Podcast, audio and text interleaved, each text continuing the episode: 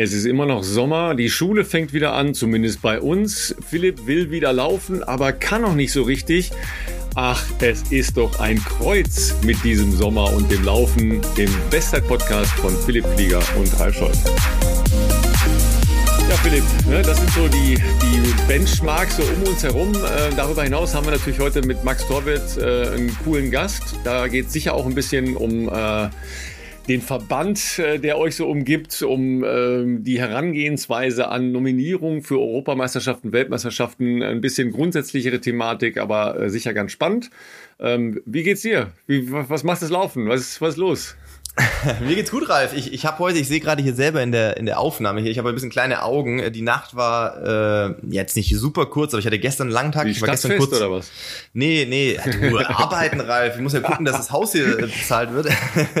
ich war gestern kurz in Hamburg ähm, für ein Meeting und dann ähm, ja genau, war halt ein langer Tag, gestern 5:30 Uhr aufgestanden und zum Flughafen und abends dann halt auch erst irgendwie um halb zehn oder so zurück. Dann aber natürlich heute auch trotzdem wieder um, ich glaube, sechs, sechs Uhr dreißig aufgestanden, damit ich noch ja. eine Runde laufen konnte. Das äh, habe ich sehr, nein, ich wollte gerade sagen, sehr genossen das ist jetzt so, muss man vielleicht näher ausführen. Ich genieße es, wieder rausgehen zu können, mich sportlich zu betätigen und äh, ein Zufriedenheitsgefühl zu verspüren. Währenddessen fällt es mir aktuell äh, mal abseits der schönen Natur und der morgendlichen Stimmung aktuell noch ein bisschen schwierig, das zu genießen, weil nach wie vor meine Pulswerte echt sehr hoch sind und äh, für bei vermeintlich für mich lockeren Tempi ich das Gefühl habe, ich mache einen Tempo-Dauerlauf. Ähm, also ich versuche es locker zu nehmen, das äh, lässt sich aber jetzt auch nur so der der der Puls lässt sich jetzt nur ja peripher beeinflussen, sage ich jetzt mal. Ähm, ich gehe mal davon aus, mir haben ja sehr viele Leute geschrieben auf Instagram, auf Strava, auch da vielen Dank äh, an all die Tipps von denjenigen, die auch äh, leider kürzlich irgendwie eine Corona-Infektion durchmachen mussten und mir sozusagen ihre Erfahrungen ähm, mitgeteilt haben, äh, ab wann sich das bei ihnen irgendwie wieder normalisiert hat. Das ist ja auch mal ganz schön, dann so ein paar Anhaltspunkte zu bekommen. Ist für mich ja aktuell noch Neuland. Ähm, wir machen aktuell mal gar keine Pläne mehr, was die nächsten sportlichen Wettkämpfe anbelangt. Nicht, weil ich so ein Schwarzmaler bin, sondern einfach, weil es gar keinen Sinn macht, aktuell irgendwelche Pläne zu machen, weil das, was ich mache, ist kein Training, für mich jetzt zumindestens. Und ähm, bevor ich nicht irgendwie wieder mich normal fühle und das Gefühl habe, das Training dient dazu, fitter zu werden und ist nicht nur Beschäftigungstherapie.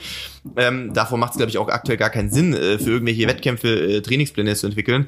Ähm, da muss ich jetzt wohl oder übel äh, einfach mal geduldig sein, auch wenn das jetzt nicht zu meinen Stärken gehört. Ansonsten, ich denke, ihr hört das wahrscheinlich hier leider. Ja, das, ich wollte gerade fragen, was ist das Klopfen? Ist das ein Specht? Mir ist eingefallen, nachdem wir die Aufnahme letzte Woche gestoppt haben, dass ich gar nicht mehr ausgeführt habe, äh, was ich anfänglich äh, angeschnitten hatte. Und zwar, es könnte sein, dass es halt, das hast du tatsächlich aber, Ralf, in der Nachbearbeitung unserer Folge sehr gut rausfiltern können.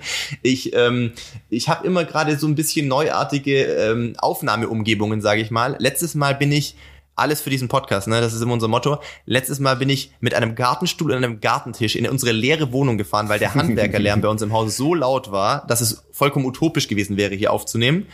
Ähm, das heißt, das habe ich dann wieder in einer leeren Wohnung aufgebaut, was aber natürlich bedeutet hat, es hat sehr Gehalt. Ich hoffe, dass das, äh, ich entschuldige mich, sage ich mal, für die möglicherweise Qualität, falls man es gehört hat, wobei du hast das gut, gut eingefangen. Ähm, heute ist es so, ähm, wir haben die Wohnung nicht mehr, das heißt, ich bin jetzt bei uns im Haus, aber wir haben immer noch Handwerker, die äh, so finale Sachen machen. Äh, heute zwar ich eher außen an der Fassade, aber man hört wahrscheinlich leider äh, hier und da mal ein Hämmern. Auch da kann ich leider aktuell nichts machen, da müssen wir mit leben. Ich hoffe nur, dass sie die Internetverbindung hält. Ähm, das werden wir später dann sehen. Und ähm, ja, ansonsten, ich äh, würde sagen, läuferisch rausgehen zu können wieder. Ähm, da habe ich neulich mit einem unserer Hörer äh, geschrieben auf Instagram. Fühlt sich ja erstmal wieder toll an. Man fühlt sich wieder so ein bisschen befreit, ähm, schwitzen zu dürfen. Man fühlt sich wieder ein bisschen befreit, draußen aktiv sein zu dürfen. Das alles toll. Aber wie gesagt, äh, Leistungssport äh, ist das aktuell äh, sicherlich keiner bei mir. Ja, ich war gestern auch laufen. Ich muss jetzt gerade noch mal gucken, weil da waren irgendwelche unwirklichen Werte. Äh, da hatte ich einen Pulsdurchschnitt äh, von 85. Oh, krass. Das, also, warst, du, warst du wandern oder warst du laufen? Ich, wollte ich gerade sagen, äh, nehmen wir das mal als Messfehler. aber das kann irgendwie nicht sein. weil, aber es war schön. Es war tatsächlich schön. Ich bin gestern Morgen auch gelaufen, nicht ganz so früh wie du, ähm, aber im Wald halt, ähm, weil ja. anders ist gerade einfach zu warm. Ne? Ja. In, in Köln auf jeden Fall ist es noch deutlich zu warm. Ähm, die Diskussion werden wir ja auch noch ähm, an diesem Wochenende führen oder geführt haben. Denn äh, wenn diese Folge erscheint am Freitag, kann sein, dass dann schon Vorentscheidungen gefallen sind bezüglich ähm, der Startzeiten bei den Europameisterschaften im Marathon. Ja, da äh, ist ja jetzt noch mal ein bisschen Dynamik reingekommen, weil sich die Athleten Deutschlands eingemischt haben. Ja, äh, Carla Borger hatten wir ja hier auch in unserem, also die Vorsitzende äh, in unserem Podcast schon, ähm, die sich da mal eingemischt hat. Und äh, da kannst du machen, was du willst. Aber wenn du ähm, um 10.30 Uhr respektive um 11.30 Uhr Marathon laufen musst, wobei die äh, Prognose für den Montag in München schon wieder ein bisschen anders ist, nämlich nicht mehr über 30 Grad, sondern knapp drunter.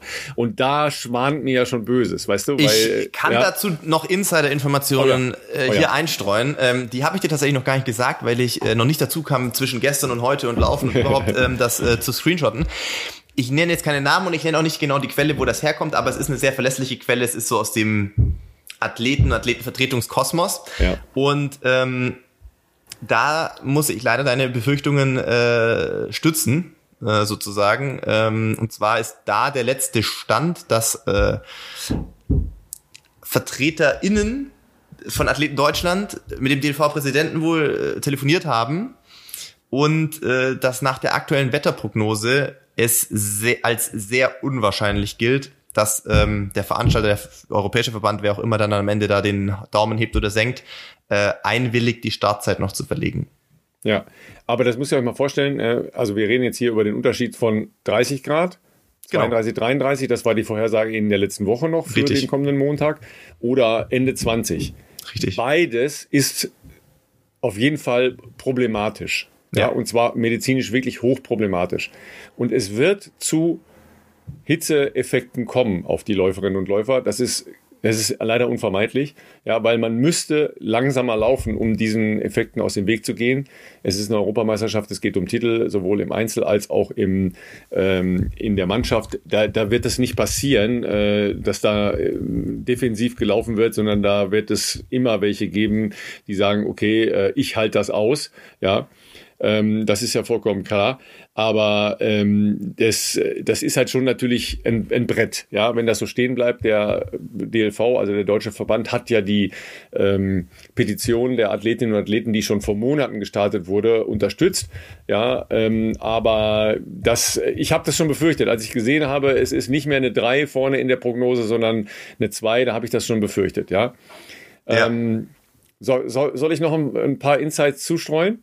Total gerne. Ich äh, ja? freue mich immer über äh, neue Insider-Informationen. Äh, ja, ich bin weil, sehr gespannt. Weil letztlich verantwortlich für so eine Verlegung ist äh, die, die technische Delegierte des Europäischen Verbandes. Ja, ich okay. sage die, weil es halt eine, eine, Frau ist. Ja, die technische Delegierte des äh, Europäischen Verbandes ist letztlich verantwortlich, äh, ob solche Entscheidungen getroffen werden oder nicht getroffen werden. Mhm. Das, die junge Dame ist äh, eine Britin, die sehr lange schon in der Leichtathletik drin ist, ähm, hat irgendwann mal angefangen bei einer bekannten äh, Sportmarke, die auch Verbindungen zum Verband Verbandspräsidenten des Weltleichtathletikverbands, also bei Nike hat sie lange gearbeitet im Marketing und ist äh, zum Beispiel ähm, technische Verantwortliche der Weltmeisterschaften 2017 in London gewesen. Also eine Dame, die sehr äh, große Expertise in der Ausführung von Meisterschaften hat.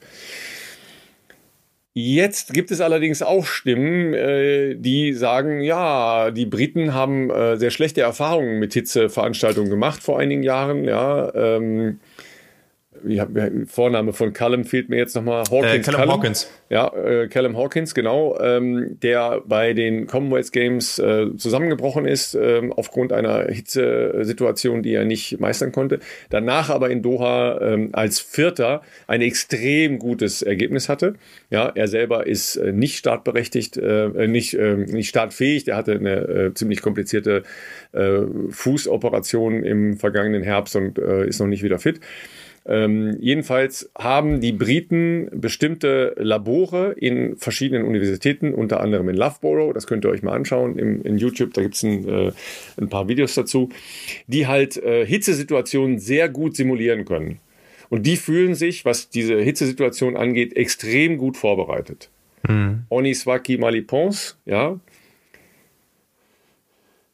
Da hat man vielleicht nicht so den ganz großen Druck, von seinem Heimatland, dass die sagen, das müssen wir ganz dringend verlegen. Ja, wir haben ja von Johannes ähm, letzte Woche von Johannes Motschmann auch gehört, dass der, die deutschen Athletinnen und Athleten natürlich sich auch professionell unter der Anleitung von äh, Paul Schmidt-Hellinger und äh, Endro Lichtenstein, die beiden ähm, medizinischen Betreuer der deutschen Leichtathletikmannschaft darauf vorbereiten. Ähm, aber es ist was anderes, ob du ähm, in einem 500.000 äh, Euro teuren äh, Hitzelabor permanent trainieren kannst und solche Situationen adaptierst oder ob du das ähm, über, sagen wir mal, eher ähm, handgeschnitzte Maßnahmen im, im Trainingsprozess machst. Ja, klar. Ähm, wir haben halt ja auch gehört, dass, äh, dass die Briten da schon äh, auch bei Trainings äh, entsprechend sich verhalten. Also geht mal davon aus, dass da eine Menge Diskussionen im Hintergrund sind, eine Menge äh, Interessen hin und her gewendet werden im Hintergrund ähm, und dass es da nicht nur darum geht, dass die äh, Athletinnen und Athleten da beste Voraussetzungen haben, denn für Marathonlaufen sind das keine äh, der besten äh, Geschichten, die äh, da machen, passieren können. Denn das ist halt einfach so. Äh, bei 29 Grad Endtemperatur in Marathon zu laufen, ist es Wahnsinn. Ja? Ähm, viele von euch äh, werden ja auch schon mal bei äh, etwas erhöhten Temperaturen gelaufen sein oder jetzt aktuell laufen, um sich halt auf die Herbstmarathons vorzubereiten. Ähm, da habt ihr eine Situation, wie sie bei, bei Philipp jetzt halt auch ist. Ja, der Puls geht hoch und äh, du hast halt eine ganz andere äh, Belastung für den Körper. Ähm, mal davon abgesehen, dass du bei direkter Sonneneinstrahlung noch ganz andere Probleme kriegst, weil der Körper dann äh, eben mit der Energie und mit der Hitze umgehen können muss. Also das, äh, ich hoffe, dass das keine, keine traurige Veranstaltung wird, ähm, weil wir dann halt über, ähm, über Hitzeausfälle sprechen müssen. Ähm, das hat weder die Marathonszene noch die, äh, noch die Läuferinnen und Läufer da verdient. Also das wäre schon, schon sehr bitter, wenn es so kommt. Absolut. Also ich habe, äh, ich weiß gar nicht, wo ich es gelesen habe. Es gab dann im Zuge dieser Hitzedebatte um die Startzeiten, äh, ja, als für den Marathon, gab es natürlich auch irgendwelche Leute, die angeführt haben, ja, auf Hawaii wird seit Jahren ein Marathon äh, gerannt und sowas und das ist gar kein Problem und überhaupt. Und das stimmt natürlich. Also es ist ja also natürlich ist das möglich, das so zu machen, ähm, ohne dass ich jetzt da irgendwie Leistung der, der Langdistanz-Triathleten ähm, abwerten möchte, überhaupt nicht. Das ist eine beeindruckende Leistung, die für mich vollkommen unvorstellbar ist. Also für mich ja, entbehrt jegliche Vorstellungskraft, sowas machen zu können. Aber natürlich muss man trotzdem der Vollständigkeit halber sagen, dass ein Marathon von Marathonläufern gelaufen, äh, auf einem anderen Intensitätslevel äh, normalerweise stattfindet einfach. Und das in der Konstellation mit diesen hohen Temperaturen, direkter Sonneneinstrahlung und so weiter, ist halt keine gute, geschweige denn gesundheitsfördernde äh, Situation. Das, das, das ist nun einfach so. Das muss man auch so sehen. Ähm, wenn das äh, dann halt akzeptiert wird oder, oder ähm, trotzdem versucht wird, so durchzupeitschen, aus welchen Interessensgemengen äh, auch immer, ähm, dann muss man im Zweifelsfall auch damit rechnen, dass das äh, für den ein oder die andere halt nicht so gut ausgeht. Und damit meine ich jetzt nicht nur unter sportlichen Aspekten, sondern vielleicht auch zu einem ja, Hitzschlag, Kreislaufzusammenbruch, was auch immer führen kann. Das haben wir in anderen ähm, äh, Events, Stichpunkt Doha, äh, schon mal gesehen. Ähm, und das ist was, was man halt meines Erachtens nach vermeiden sollte. Ja, wir sind Leistungssportler, ja, es ist unser Beruf. Ja, im Zweifelsfall müssen wir unter solchen Bedingungen antreten, aber ist es sinnvoll, das so zu machen, würde ich komplett widersprechen.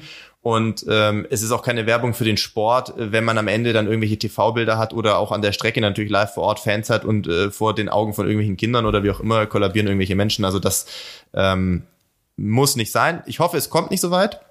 Ich hoffe, vielleicht wird es auch noch mal ein paar Grad kühler, äh, anders als den aktuellen ähm, Wetterprognosen, äh, sage ich jetzt mal.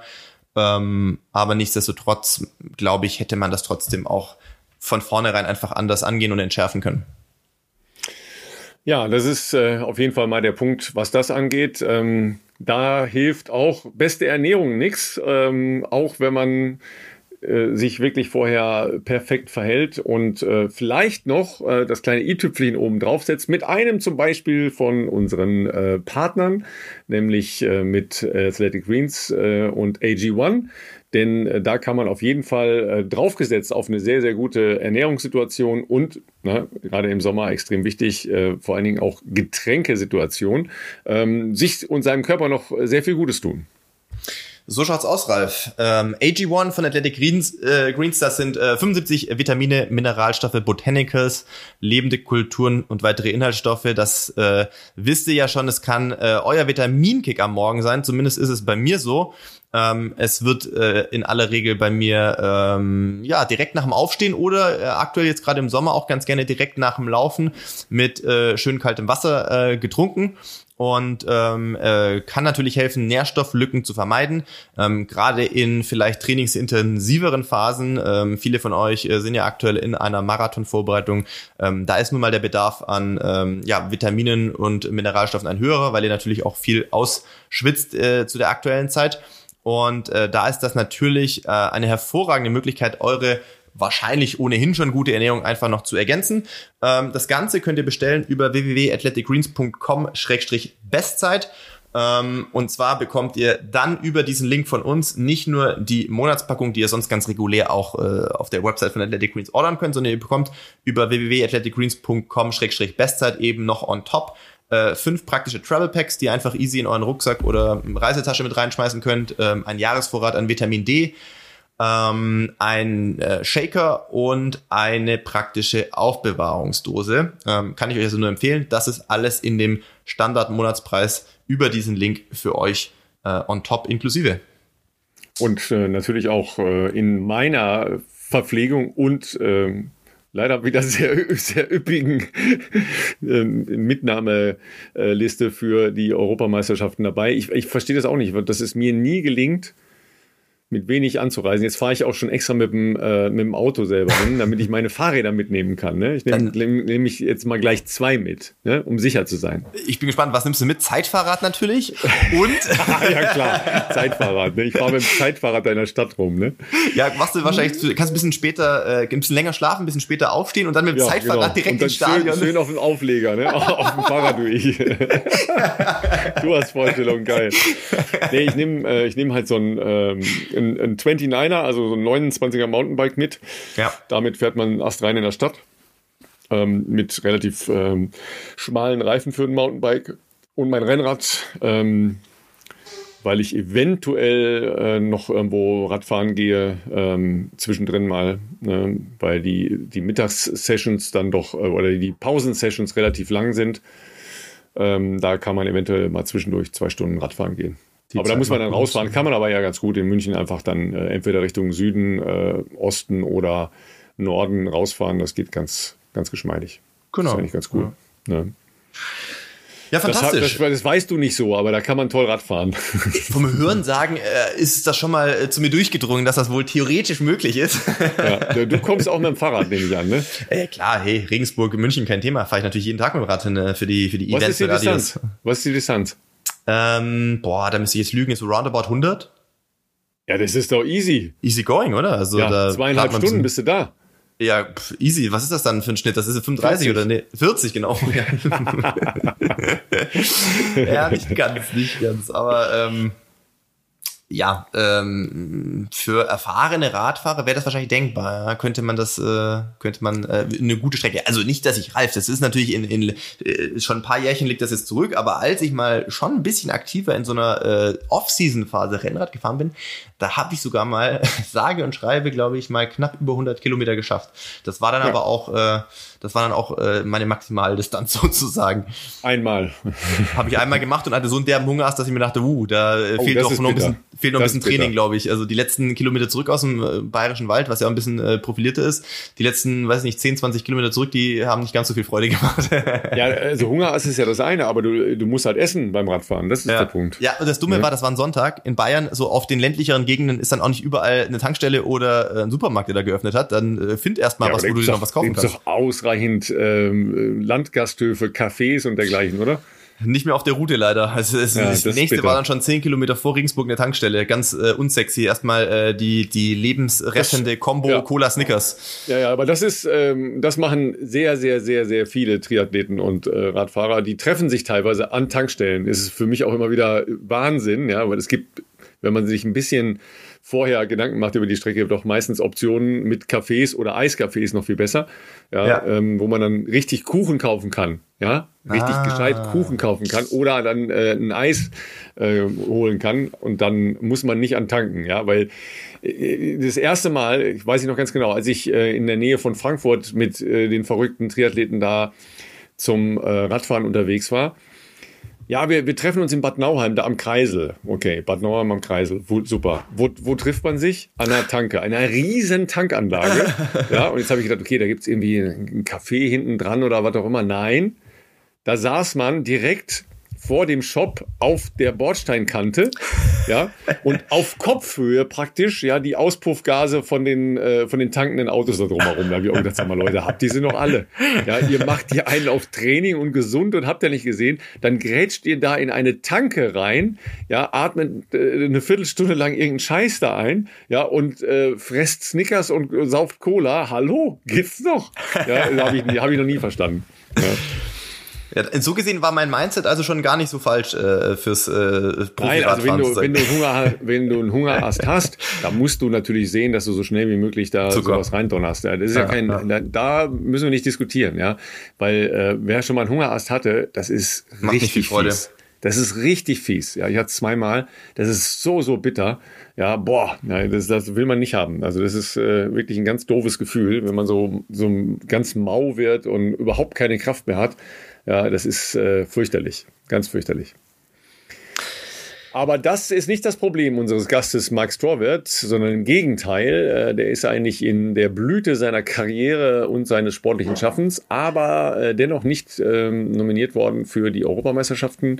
Etwas komplizierter Sachverhalt. Äh, statt seiner ist Aaron Biedenfeld ähm, nominiert worden. Eine sehr komplizierte Detailgeschichte. Können wir gleich nochmal kurz drauf eingehen mit ihm. Aber ähm, es gibt noch ein paar andere sehr gute Gründe, um sich mit, mit Max zu unterhalten. wie, wie lange kennt ihr euch schon? Äh, du gar nicht mal so lang, weil der Altersunterschied ja, ähm, der ist jetzt nicht ja, gigantisch, aber so halt doch, bist. ja genau, doch so groß, dass wir uns tatsächlich jetzt sozusagen auf der Bahn nie begegnet sind. Ne? Sieben Jahre äh, Altersunterschied ist natürlich nicht viel, aber das reicht halt, dass man sich quasi in den U-Klassen, U23, äh, U20 etc. eigentlich nie begegnet ist. Und äh, ich glaube, wir kennen uns tatsächlich erst seit, ich würde sagen, Anfang 2020, ähm, glaube ich, haben wir uns in Kenia getroffen oder kennengelernt, äh, wo wir beide zeitgleich eben im äh, im, im Höhentrainingslager und im gleichen Camp waren. Und ja, so wie man das halt dann unter Sportlern macht, häufig zumindestens, ist man dann immer so ein bisschen lose in Kontakt geblieben. Und äh, gerade äh, Maximilian ist ja auch, ähm, das werden wir nachher auch nochmal aufdröseln in verschiedenen Bereichen, ja sehr umtriebig unterwegs, also ist ein sehr guter Mittel- und äh, Langstreckler, also Langstrecke auf der Bahn, äh, primär 5000, aber wie du schon gesagt hast, äh, äh, hat auch einen eigenen Podcast, äh, ist stellvertretender DLV, Athletensprecher, und ähm, ja, geht unter die Eventveranstalter, da werden wir auch noch ein bisschen drauf zu sprechen kommen. Es wird, glaube ich, ein sehr interessantes Gespräch. Und ähm, ja, freue mich, dass wir ihn heute hier äh, bei uns mit dabei haben und äh, würde sagen, den heißen wir doch jetzt mal willkommen und holen ihn zu uns äh, hier in die Sendung. Gut, ihr Lieben, dann freuen wir uns auf äh, Max Dorwelt. Ja, herzlich willkommen bei uns in der kleinen illustren Runde. Äh, du bist ja sozusagen ein Mitpodcaster, ja, also eigentlich streng genommen ein äh, Heavy-Konkurrent, ja, aber das äh, sehen wir natürlich als Lauffamilie erstens ganz gelassen und zweitens ja auch als Gewinn für uns und vielleicht auch für dich, ne? Welcome. Ja, hi, freue mich hier zu sein und äh, wir sehen das auf jeden Fall auch so. Ich glaube, alles, was so an Content und Inhalten äh, ja, die Leiche legen nach vorne bringen kann, ist ja sehr willkommen. Ja, äh, herzlich willkommen natürlich auch von meiner Seite und äh, vielen Dank. Ähm, äh, Max hat sich direkt eingereiht in, äh, wie soll ich sagen, eine Phalanx äh, aller unserer Gäste, die immer auf sehr spontane Anfragen reagieren. äh, also da auch schon mal Props äh, an dich, dass du am Montag direkt gesagt hast, oh ja, warum nicht? Entschuldigung, ich habe ich hab ihn am Samstag gefragt, das ist doch ein weiter Vorlauf. Ja, aber ich hatte dann doch so den Eindruck, dass so die, die Vorinformationen nicht so ganz äh, präzise waren, sage ich jetzt mal. Insofern. Nee, ähm, das, äh, aber ich habe ich hab ihn gefragt. Schon mal, Gut, er, war er kam direkt vom Lauf, hatte wahrscheinlich noch ein bisschen Adrenalin, ein bisschen, ein bisschen Laktat. Da, da gleich noch mal kurz, äh, muss ich jetzt kurz schauen, weil ich habe hier natürlich äh, in guter Vorbereitungsmanier hier äh, schon mal World Athletics äh, das Profil von äh, Max aufgemacht. Ähm, das ist noch nicht aktualisiert. Du bist am Wochenende, wenn ich noch richtig informiert bin, eine neue 800 Meter Bestzeit gelaufen, richtig? Ja, fast richtig. Fast, fast richtig. Also ich, bin am Mit, ich bin am Mittwoch, ich bin am Mittwoch 800 Meter Bestzeit gelaufen ah, im Funkstart und am Funkstart. Samstag, äh, am Samstag bin ich in äh, Wattenscheid eine 1500 gelaufen. Das okay. war keine Bestzeit, aber äh, ja, konnte das Rennen trotzdem gewinnen. Von daher war eine gute Woche. Ja, darf ich das, äh, das Rennen nochmal kurz rekapitulieren? Also Funkstand habe ich nicht gesehen, aber 800 Meter Bestzeit klingt ja erstmal, äh, dass zumindest der Formaufbau in Richtung möglicher Höchstleistungen im weiteren Verlauf des Sommers, um das nochmal zu so euphemistisch zu umschreiben, äh, gesetzt ist.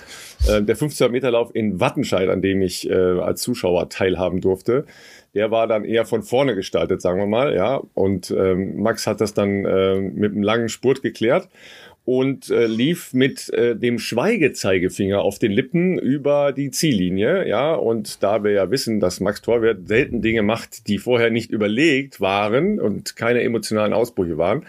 Ähm, warum?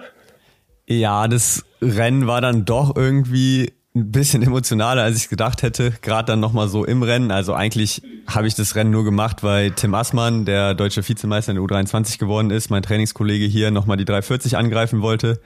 Und da habe ich gesagt, komm, ich ja, klemme mich hinter den Pacemaker und fungiere dann so ein bisschen auch als zweiter Pacemaker, der halt hoffentlich durchläuft.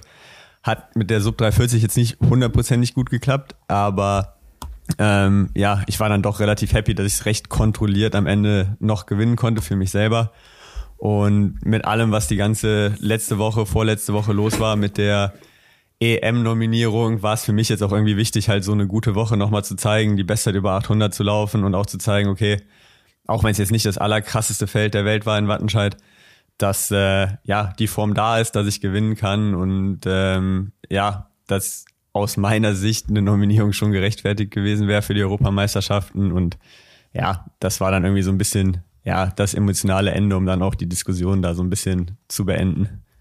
Das ist natürlich, ja, äh, also, äh, wollte ich gerade sagen, du, die Diskussion während ist ein guter Stich, äh, Stichpunkt und ich glaube, ihr habt auch in ähm, eurer Podcast-Folge das äh, eigentlich das Thema auch so ein bisschen abschließen wollen, ähm, aus verschiedenen Gründen. Natürlich werden wir das hier auch nochmal kurz zumindest vielleicht skizzieren, weil ich bin mir nicht sicher, ähm, bei euch im Auslaufen-Podcast ist es ja so, der Fokus auf, äh, ich glaube, leichtathletische Themen und damit manche Stadion-Leichtathletik ist sicherlich ein bisschen höher als bei uns oder wahrscheinlich der primäre Fokus, würde ich jetzt fast mal äh, sagen. Wir, ähm, sind, wir sind ein bisschen nerdiger. genau, wir sind, wir sind ein bisschen mainstreamiger vielleicht. Wir, wir, wir, wir umfassen natürlich viel mehr äh, auch Straßenlaufthemen und, und ja, auch manchmal ganz andere Sachen, aber nichtsdestotrotz wollen wir da vielleicht den Leuten, die da hier zuhören und natürlich auch interessiert sind, ein bisschen nochmal die Insights geben. Ich weiß nicht, ob die alle da äh, on the same page sind. Ähm, ohne dass wir das jetzt zu sehr vertiefen, weil wir haben natürlich mit dir viele äh, andere spannende Themen auch noch auf dem Zettel. Äh, du bist ja auch äh, sehr vielseitig aktiv äh, und zwar nicht nur äh, sportlich. Ähm, nimm uns vielleicht auch noch mal kurz mit, also was vielleicht viele noch wissen, weil Ralf ja auch zuletzt ähm, für die ARD natürlich in Eugene war und wir haben auch viel über äh, die Weltmeisterschaften hier gesprochen. Ähm, du warst bei den Weltmeisterschaften, du hattest jetzt grundsätzlich mal keine ganz einfache Saison. Mein Fokus war 5000 Meter, du bist eine äh, sehr gute Bestzeit auch äh, im Mai gelaufen, hattest auch eine Corona-Erkrankung in der Mitte der Saison, bist bei den Weltmeisterschaften gelaufen. Vielleicht kurze Einschätzung von dir zu den Weltmeisterschaften und um was es jetzt eigentlich äh, diese letzte Woche für dich nochmal ging, beziehungsweise was, ich kenne mich aus anderer, äh, aus anderer Rolle, kann ich mich da gut reinversetzen, das ist ja dann schon, das macht ja was mit einem, das ist mental ja auch ziemlich anstrengend, sowas. Ähm, ja, also gerne. Ähm, ich bin jetzt in die Situation reingerutscht, dass ich äh, für eine Weltmeisterschaft nominiert war und eine Weltmeisterschaft gelaufen bin, aber nicht für eine Europameisterschaft und das jetzt äh, allen Leuten erklären muss, wie es sein kann, dass man bei einer WM startet und nicht bei einer EM.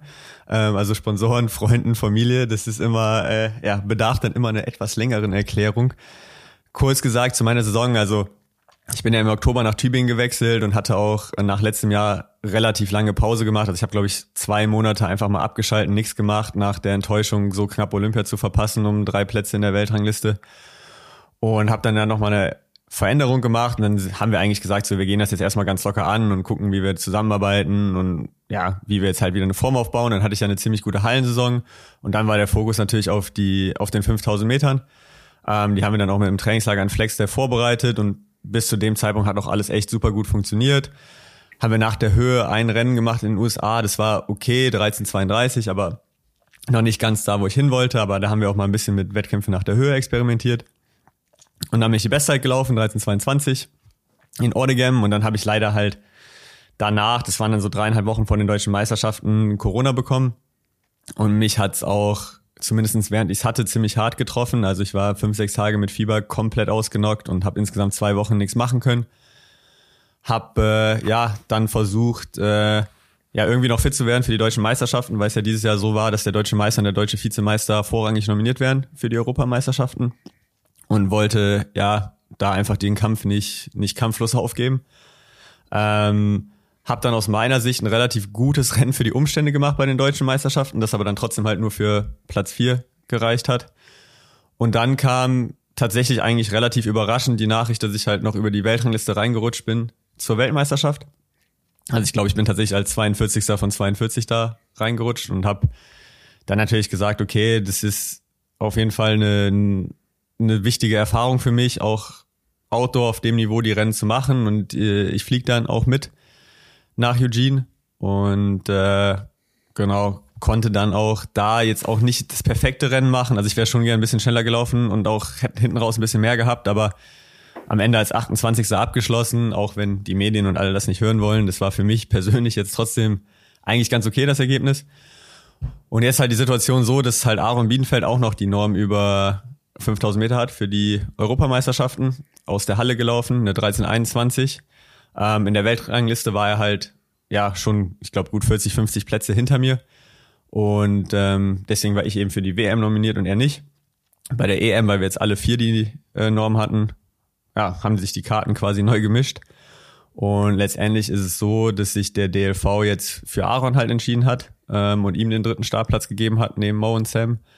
Was äh, ja letztendlich ich aus sportfachlicher Sicht nicht so ganz nachvollziehen kann, weil ich auch bei den deutschen Meisterschaften vor ihm war. Ich habe Outdoor die bessere Zeit. Also Aaron ist die Zeit wirklich nur in der Halle gelaufen. Und das sind so ein paar Dinge, ja, wo ich finde, dass die nicht vergleichbar sind. Und ähm, ja, ich finde halt, die Entscheidung hätte auf mich hinauslaufen müssen. Aber es ist jetzt halt so und ähm, ja, jetzt, jetzt muss man es Aaron auch, auch gönnen und äh, ist auch für Aaron jetzt auch doof, wenn da halt wirklich bis zum Dienstag, bis zum Start irgendwelche Diskussionen überall ja, durch die Gegend fliegen, weil das hat er auch nicht verdient und er soll das jetzt auch ein bisschen genießen und sich darauf konzentrieren können.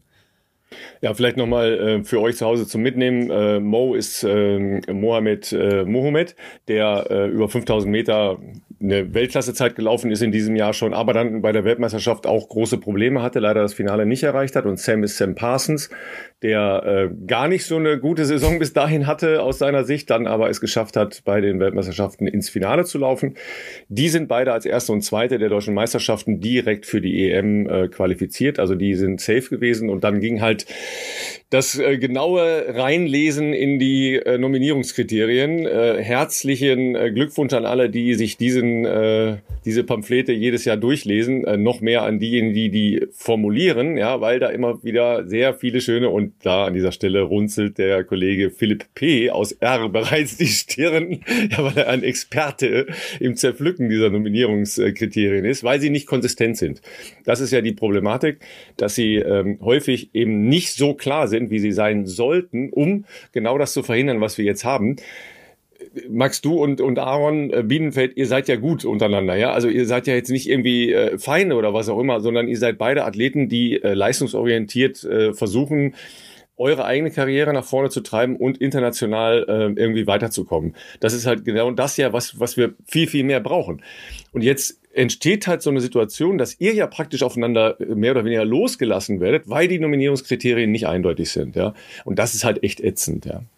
Ja, also wir, wir sind jetzt auch nicht die engsten Freunde. Also ich habe jetzt nicht super viel Kontakt mit Aaron, aber wir haben auf jeden Fall auch kein Problem miteinander und das habe ich auch versucht so rüberzubringen. Und ich hatte ihm dann auch mal eine Sprachnachricht geschickt und wir hatten kurz drüber geredet, dass es jetzt halt ja nicht, also aus meiner Sicht zumindest definitiv nicht gegen ihn gerichtet war, aber wenn ich für mich argumentieren muss, dann muss ich halt auch ein bisschen gegen ihn argumentieren. Leider aus seiner Sicht ist es natürlich dann auch irgendwie doof, wenn du dich das erste Mal qualifizierst und dann entsteht dann eine Diskussion und jemand ja, argumentiert halt gegen dich. So kann ich auch verstehen, dass für ihn dann nicht die einfachste Situation ist.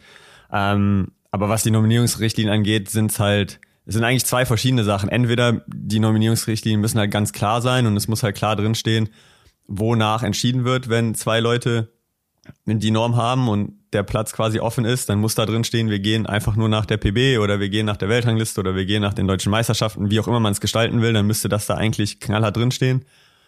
Oder man macht es halt so, wie es jetzt ist, dass es quasi im sportlichen Ermessen der Bundestrainer lag, also welchen Vergleich die jetzt aufziehen, das konnten die sich quasi aus, aussuchen. So ist es ja auch in anderen Sportarten, also in Mannschaftssportarten oder so wird ja auch jetzt nicht objektiv entschieden, sondern subjektiv. Ähm, aber dann öffnet man sich natürlich der Kritik, wenn jemand der Meinung ist, dass es halt eine Fehlentscheidung ist, ähm, wie ich jetzt in dem Fall. Das ist auch ein guter Punkt, hier direkt mal einzuhaken. Äh, aus, aus meiner Sicht oder was auch ich äh, so in den letzten 10, 15 Jahren Sport öfters erlebt habe, teilweise als Betroffener, teilweise als Beobachter.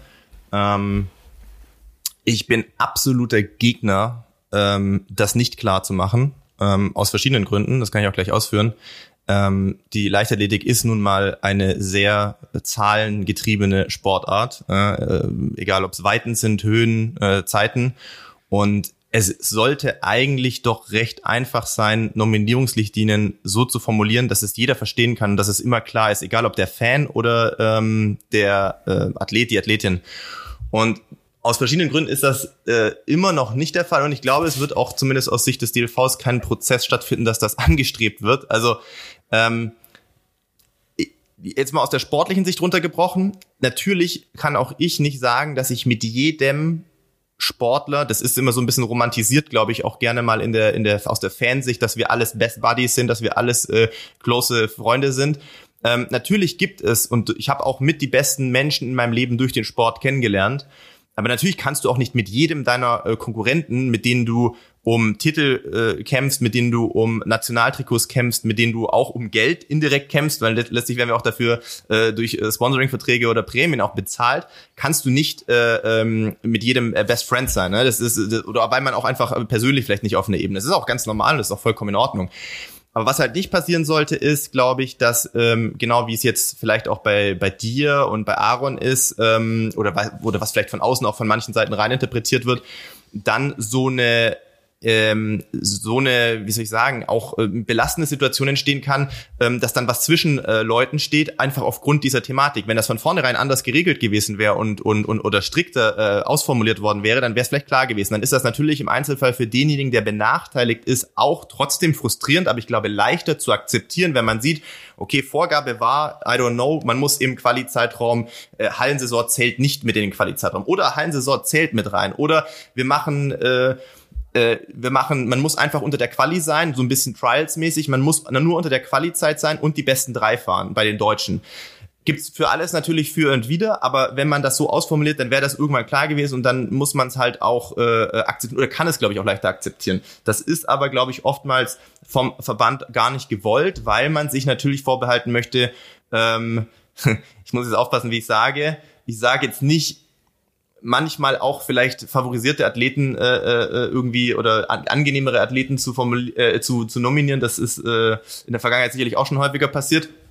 Ähm, aber wenn ich jetzt zurückdenke an den Fall, das wird jetzt auch nicht mehr jeder präsent haben, der hier diesen Podcast hört, weil den Podcast gibt es seit zweieinhalb Jahren und der Fall liegt schon ein bisschen länger zurück, es wird auch nicht jeder mein Buch gelesen haben.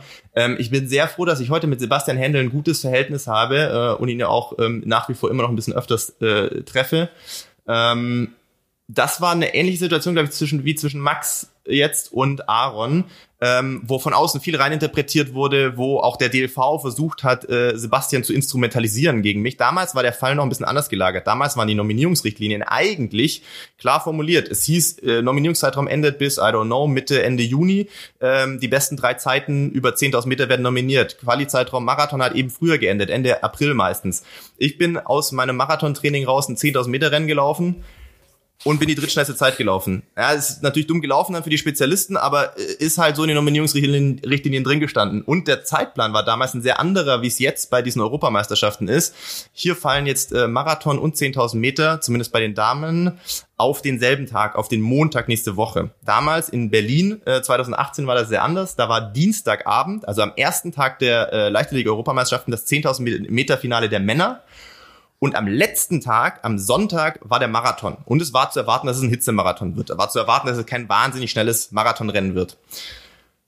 Und ich wollte damals dann beides machen, weil mir auch klar war, das wird wahrscheinlich mein letztes äh, internationales Rennen, womöglich ähm, in einem Stadion, ja, muss man auch sagen. Äh, das war mir damals schon ziemlich klar. Und natürlich bei einer Heim-EM im Berliner Olympiastadion, ich meine, das ist auch ein geiles Setting, wo ich mich auch nicht freimachen konnte von, wo ich sagte, okay, wenn das klappt, ähm, das wäre Hammer. Das wird ein Erlebnis, werde ich niemals vergessen wahrscheinlich.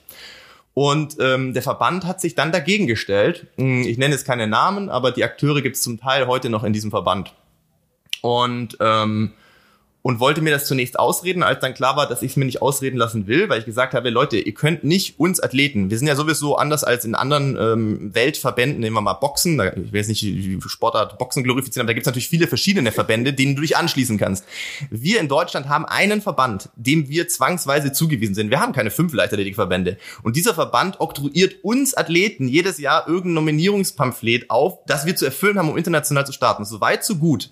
Aber ich finde, dann kannst du als Athlet auch erwarten, dass wenn du diese vom Verband selbst gesteckten Regeln erfüllst, ein Anrecht darauf hast, für diese Meisterschaft nominiert zu werden. Und ähm, aus verschiedenen Gründen ähm, habe ich das dann damals auch versucht, vor Gericht durchzufechten. In dem Fall dann gar nicht mehr, um mir diesen Platz zu erstreiten. Mir war klar, das wird so viel Energie kosten. Den 10.000 Meter Startplatz werden wir auch rechtzeitig gar nicht mehr das Verfahren wahrscheinlich durchbekommen. Um den wird es nicht mehr gehen. Es geht darum, zukünftig eine Art von Rechtssicherheit zu schaffen. Ein, ähm, ein einfach ein äh, Fallbeispiel, wo man sich zukünftig darauf beruhen kann.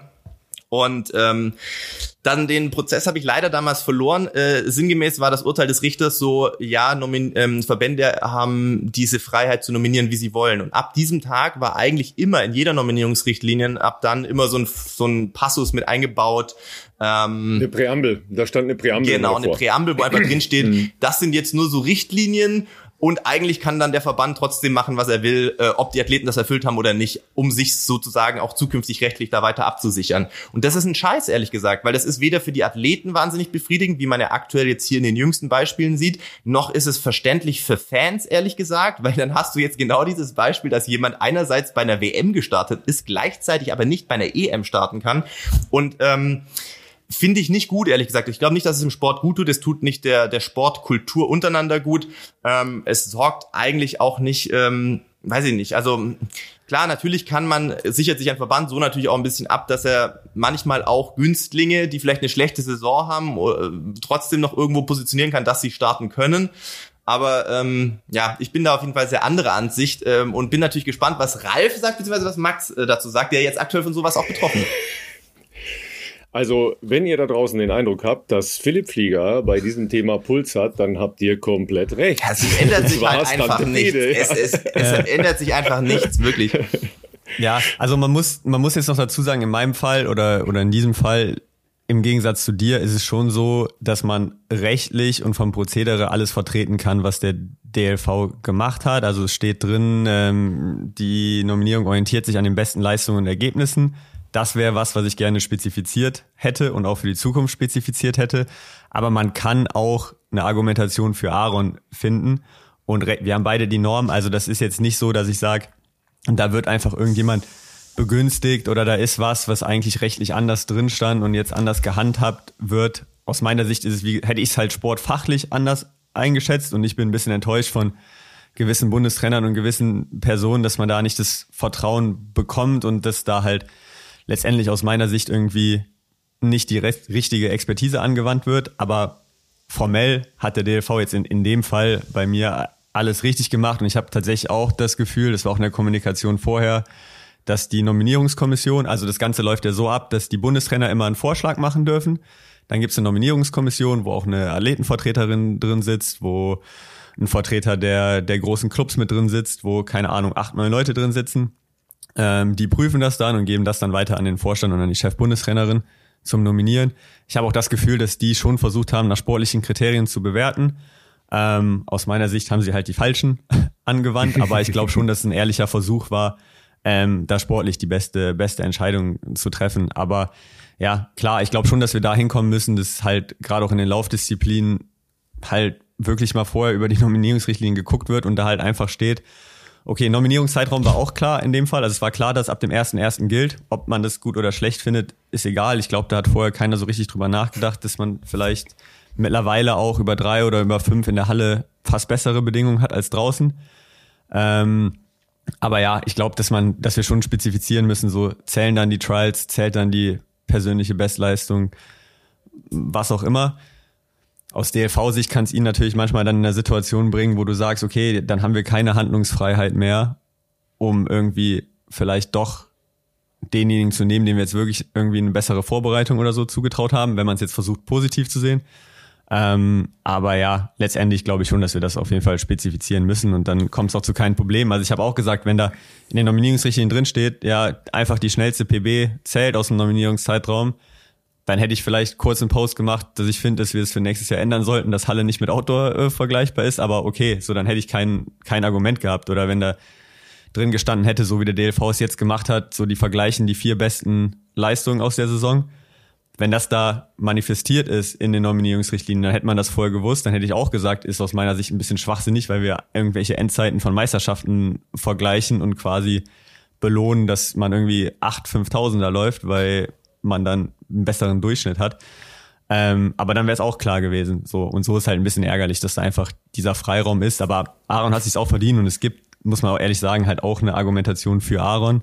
Ich finde die Argumentation für mich ist ein bisschen besser oder sinnvoller sportlich. Aber ja, ja, ist ja immer eine Frage dann äh, letztlich der Perspektive. Ähm, klar ist, ähm, dass, glaube ich, der Anspruch sein sollte, dass Athletenvertreter ähm, in die Nominierungsherstellung äh, einbezogen werden müssen in Zukunft. Ja, also dass da ganz klar die Absprachen wahrscheinlich sogar mit äh, jeweils Vertretern aus den Disziplinengruppen, ja, weil wenn du jemanden aus dem äh, Werferlager beraten sollst, äh, wie jetzt da am besten die Nominierungskriterien sind, da musst du auch erstmal nachdenken, wenn du ja. aus dem Läuferbereich kommst, weil das schon, es sind halt das ist zwar alles Leichtathletik, aber es sind schon sehr spezifische, fast ja andere Sportarten, ja, weil äh, die Bedingungen ähm, im Lauf, im Sprung, im Sprint sind halt komplett unterschiedlich.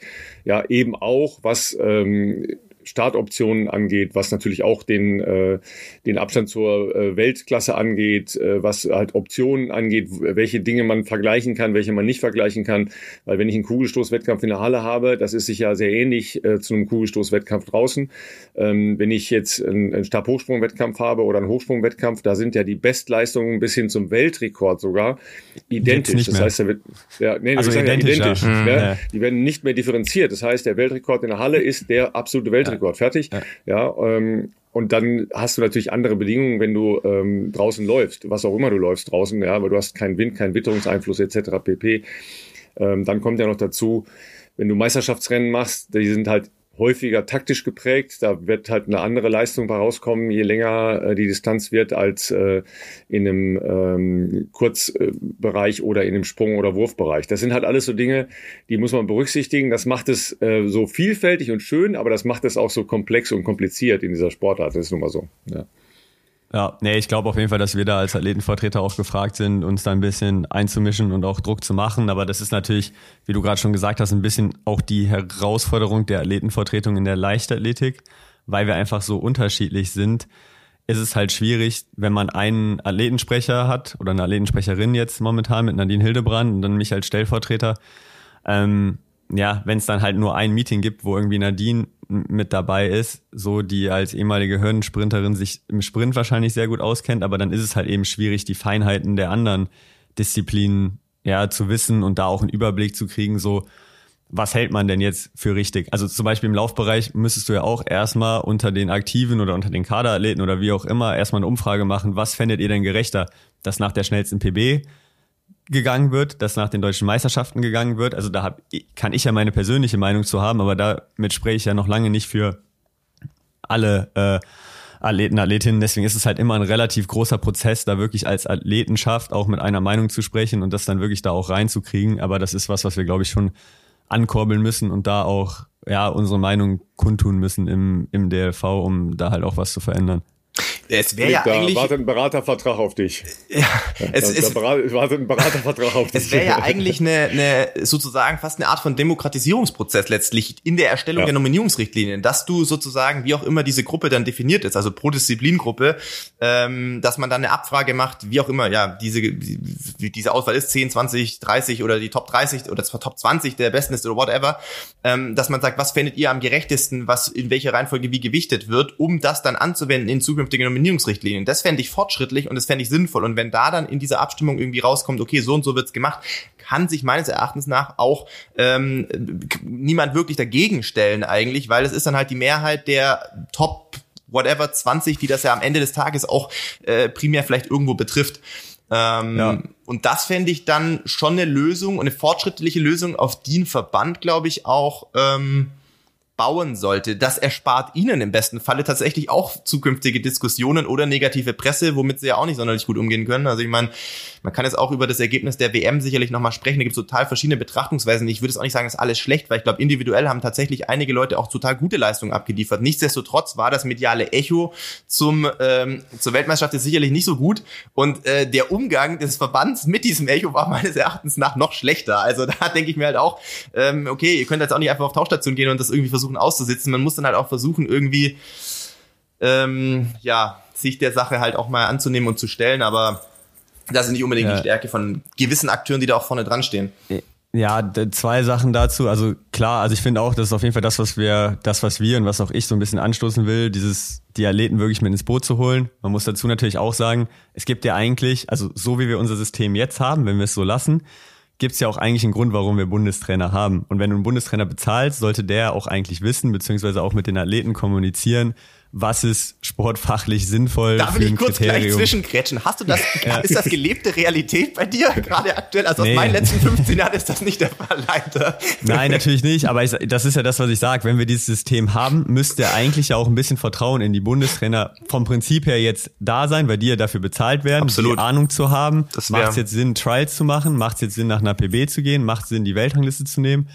So, so müsste es ja eigentlich laufen, wenn jemand dafür bezahlt wird. Ja. Und da sehe ich dann theoretisch auch die Bundestrainer eigentlich ein bisschen in der Pflicht, mal über ihren Aufgabenbereich so ein bisschen hinauszugehen, beziehungsweise eigentlich sollte es im Aufgabenbereich drin liegen, halt auch mit den Athleten wirklich mal zu kommunizieren und sich dann ein Meinungsbild abzuholen, ob man das dann über offizielle Umfrage macht ähm, oder ob man einfach mit den Leuten selber redet.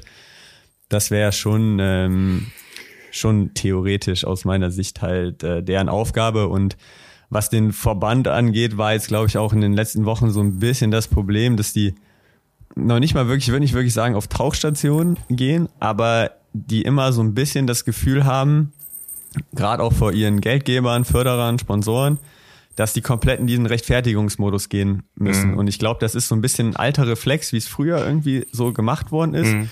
Ich glaube aber, dass sich die, die Landschaft so ein bisschen, auf jeden Fall bei den jüngeren Leuten, also ich weiß jetzt nicht, wie es bei einer älteren Generation ankommt, aber dass sich das so ein bisschen geändert hat und man überhaupt nicht mehr so dieses reflexartige Verteidigen feiert, sondern einfach, glaube ich, wenn man einfach transparent und ehrlich ist und da ein bisschen proaktiv mit umgeht und sagt, okay, die und die Sachen sind nicht gut, aber die und die Förderungsmöglichkeiten laufen schon gut, so, wenn man das ein bisschen aktiver und ehrlicher auch anspricht, weil jeder weiß, dass ein Verteidigungs der Verteidigungsbotschaft dann manchmal auch nicht so ganz alle Wahrheiten berücksichtigt, dass das, glaube ich, viel besser ankommen würde. Und ich glaube, das ist ein bisschen was, wo da auch so PR-technisch einfach ein kleines Umdenken vielleicht mal erfolgen müsste, damit man ein bisschen besser auch die, die Fans, die Medien, wen auch immer erreicht. Ja, also ich kann euch ja mal schildern, wie, äh, wie, wie, der, wie der Eindruck von den Weltmeisterschaften entstanden ist, ja, weil ähm, ich habe das ja schon mehrfach hier ähm, geschildert. Es geht halt immer noch sehr, sehr stark über Agenturen. Ja, es mhm. geht halt über die veröffentlichte Agenturmeinung, weil es einfach viel zu wenig Journalisten und Journalistinnen gibt, die sich erstens mit Leichtathletik befassen oder auskennen oder überhaupt noch hingeschickt werden zu Großereignissen. Ja, die, die Zahl der Journalisten bei dieser Weltmeisterschaft war so klein wie noch nie. Das heißt also der deutschen Journalisten. Ja, das heißt, es geht sehr, sehr viel über das, was in Agenturen veröffentlicht wird. Du meinst jetzt so zum Leider, Beispiel als Beispiel für die Leute, die jetzt nicht genau wissen, was, äh, von was du sprichst, so SID oder sowas, Sportinformationsdienst. Ja, Sportinformationsdienst DPA, oder DPA. Genau, ja. Also DPA hat halt eine deutlich höhere äh, Abdruckrate in Deutschland als der SID. Ja. So, das heißt, das, was dort transportiert wird, ja, wird in x Zeitungen, und da reden wir von hunderten Zeitungen in Deutschland, ja, plus natürlich inzwischen auch auf allen Online-Plattformen dieser Zeitungen entsprechend abgedruckt. So, die Verkaufsstrategie von Agenturen leider in Deutschland, auch weltweit, aber besonders stark in Deutschland, läuft über negative Schlagzeilen. Das heißt, je negativer ich formuliere, umso mehr Abdruck Klicks, habe ich. Ja. Ja, das ist fatal für eine öffentliche Wahrnehmung. Und natürlich in, in erster Linie halt bei solchen Veranstaltungen, die durch den Zeitunterschied halt nachts stattfinden. Das heißt, ich habe gar keinen unmittelbaren Eindruck mehr als Zuschauer zu Hause, weil einfach zu wenig Leute das dann halt live angucken können oder sich die Zeit danach nehmen, weil wer schaut sich dann eine vier, fünf, sechsstündige Übertragung am nächsten Tag in der Mediathek nochmal an? Das sind ja nur die, die Super-Nerds, ja. Das ist ja klar. Das heißt, ich habe diesen unmittelbaren Live-Eindruck gar nicht selber, dass ich mir ein Bild machen kann. Ich lese halt Schlagzeilen ja, und daraus äh, generieren dann ähm, die entsprechenden Meinungen. Und das könnt ihr mal abprüfen. Das gilt natürlich nicht nur für die Leichtathletik, das gilt halt genauso für ganz viele andere Bereiche in unserer Gesellschaft. Das läuft über Schlagzeilen, ja, und das kriegst du dann. Und äh, Max, du wirst das ja auch schon zigmal jetzt in deinem Freundesbekannten oder weiteren Bekanntenkreis beantwortet haben. Was war denn da los? Ne? Von Leuten, die wissen, dass du in Eugene warst. Was habt ihr denn da gemacht? Ja, aber so funktioniert das. Ja, und dann ist der Punkt folgender gewesen. Mitte der Woche, also die Weltmeisterschaften war gerade mal zur Hälfte gespielt, ja, wollten die Kollegen von den Agenturen halt eine, ein Zwischenfazit machen. Und da hat es meiner Ansicht nach krasse Fehler in der Außendarstellung beim Verband gegeben. Ja, und zwar so krasse Fehler, dass dadurch halt diese gesamte Diskussion um Förderung, ja, und äh, um, um die Herangehensweise an Meisterschaften und so weiter aufgekommen ist. Und das Ding hast du nicht mehr einfangen können, weil, Max hat es gesagt, du bist dann halt in einer Verteidigungshaltung, da kommst du sowieso nicht gegen an, ja.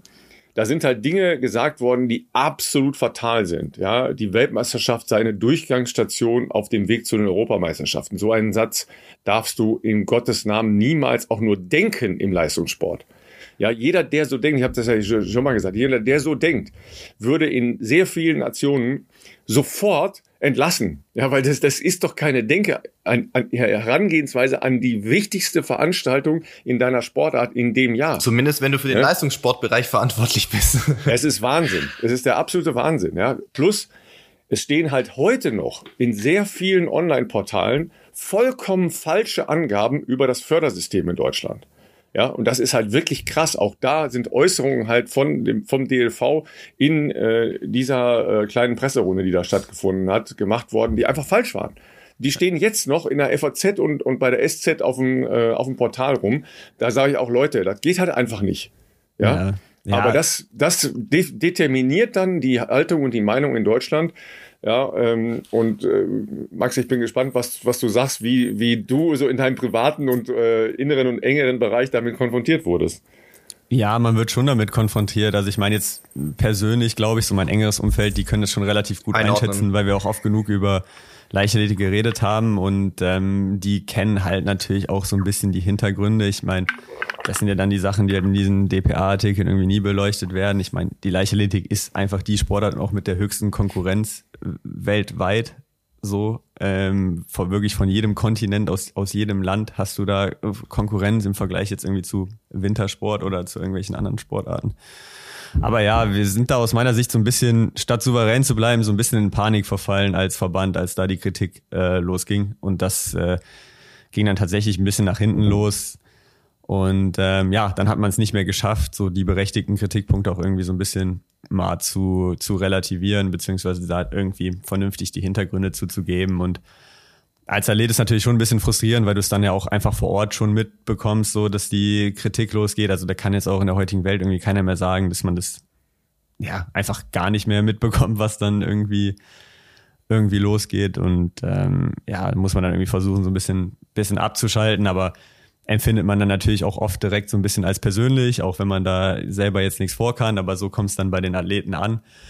Und ja, wir sahen da auf jeden Fall nicht, nicht super glücklich aus, wie wir das alles gehandhabt haben äh, mit dieser Kritik. Weil das Kritik dann kommt, ist ja auch klar, aber das zeigt ja auch irgendwo, dass noch ein gewisses Interesse da ist an dem, an dem Ganzen. Und äh, ja, da sind halt dann ein paar auch Diskussionen entstanden und auch jetzt Reaktionen, wo ich mal hoffe, dass es in der Zukunft jetzt nicht unbedingt die falschen ja, Schlüsse draus gezogen werden. Also zum Beispiel, ich mein großer Kritikpunkt war ja, ja, es fahren so viele Touristen mit zur Weltmeisterschaft, die eh keine Chance haben auf eine, auf eine ja, Endkampfplatzierung. Kann man, kann man drüber diskutieren. Ich aus Athletensicht bin immer der Meinung, wenn sich jemand international, also über den internationalen Verband qualifiziert hat, sollte er auch das Recht haben zu starten. 100 Prozent. Also das ist, äh, das ist meine Sichtweise dazu.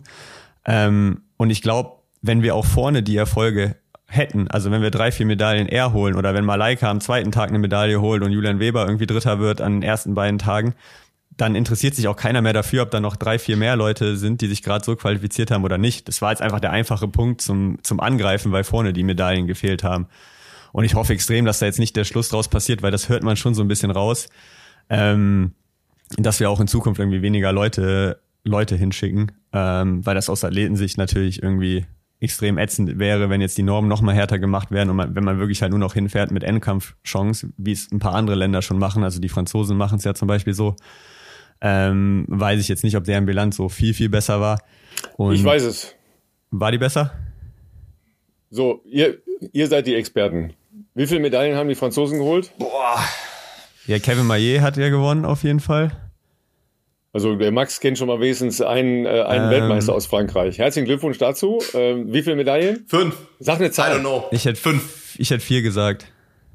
Eine. Oh. Ja, die, die Medaille, die, die Goldmedaille von Kevin Maillet war die einzige Medaille der Franzosen bei diesen Weltmeisterschaften. Okay. Ja.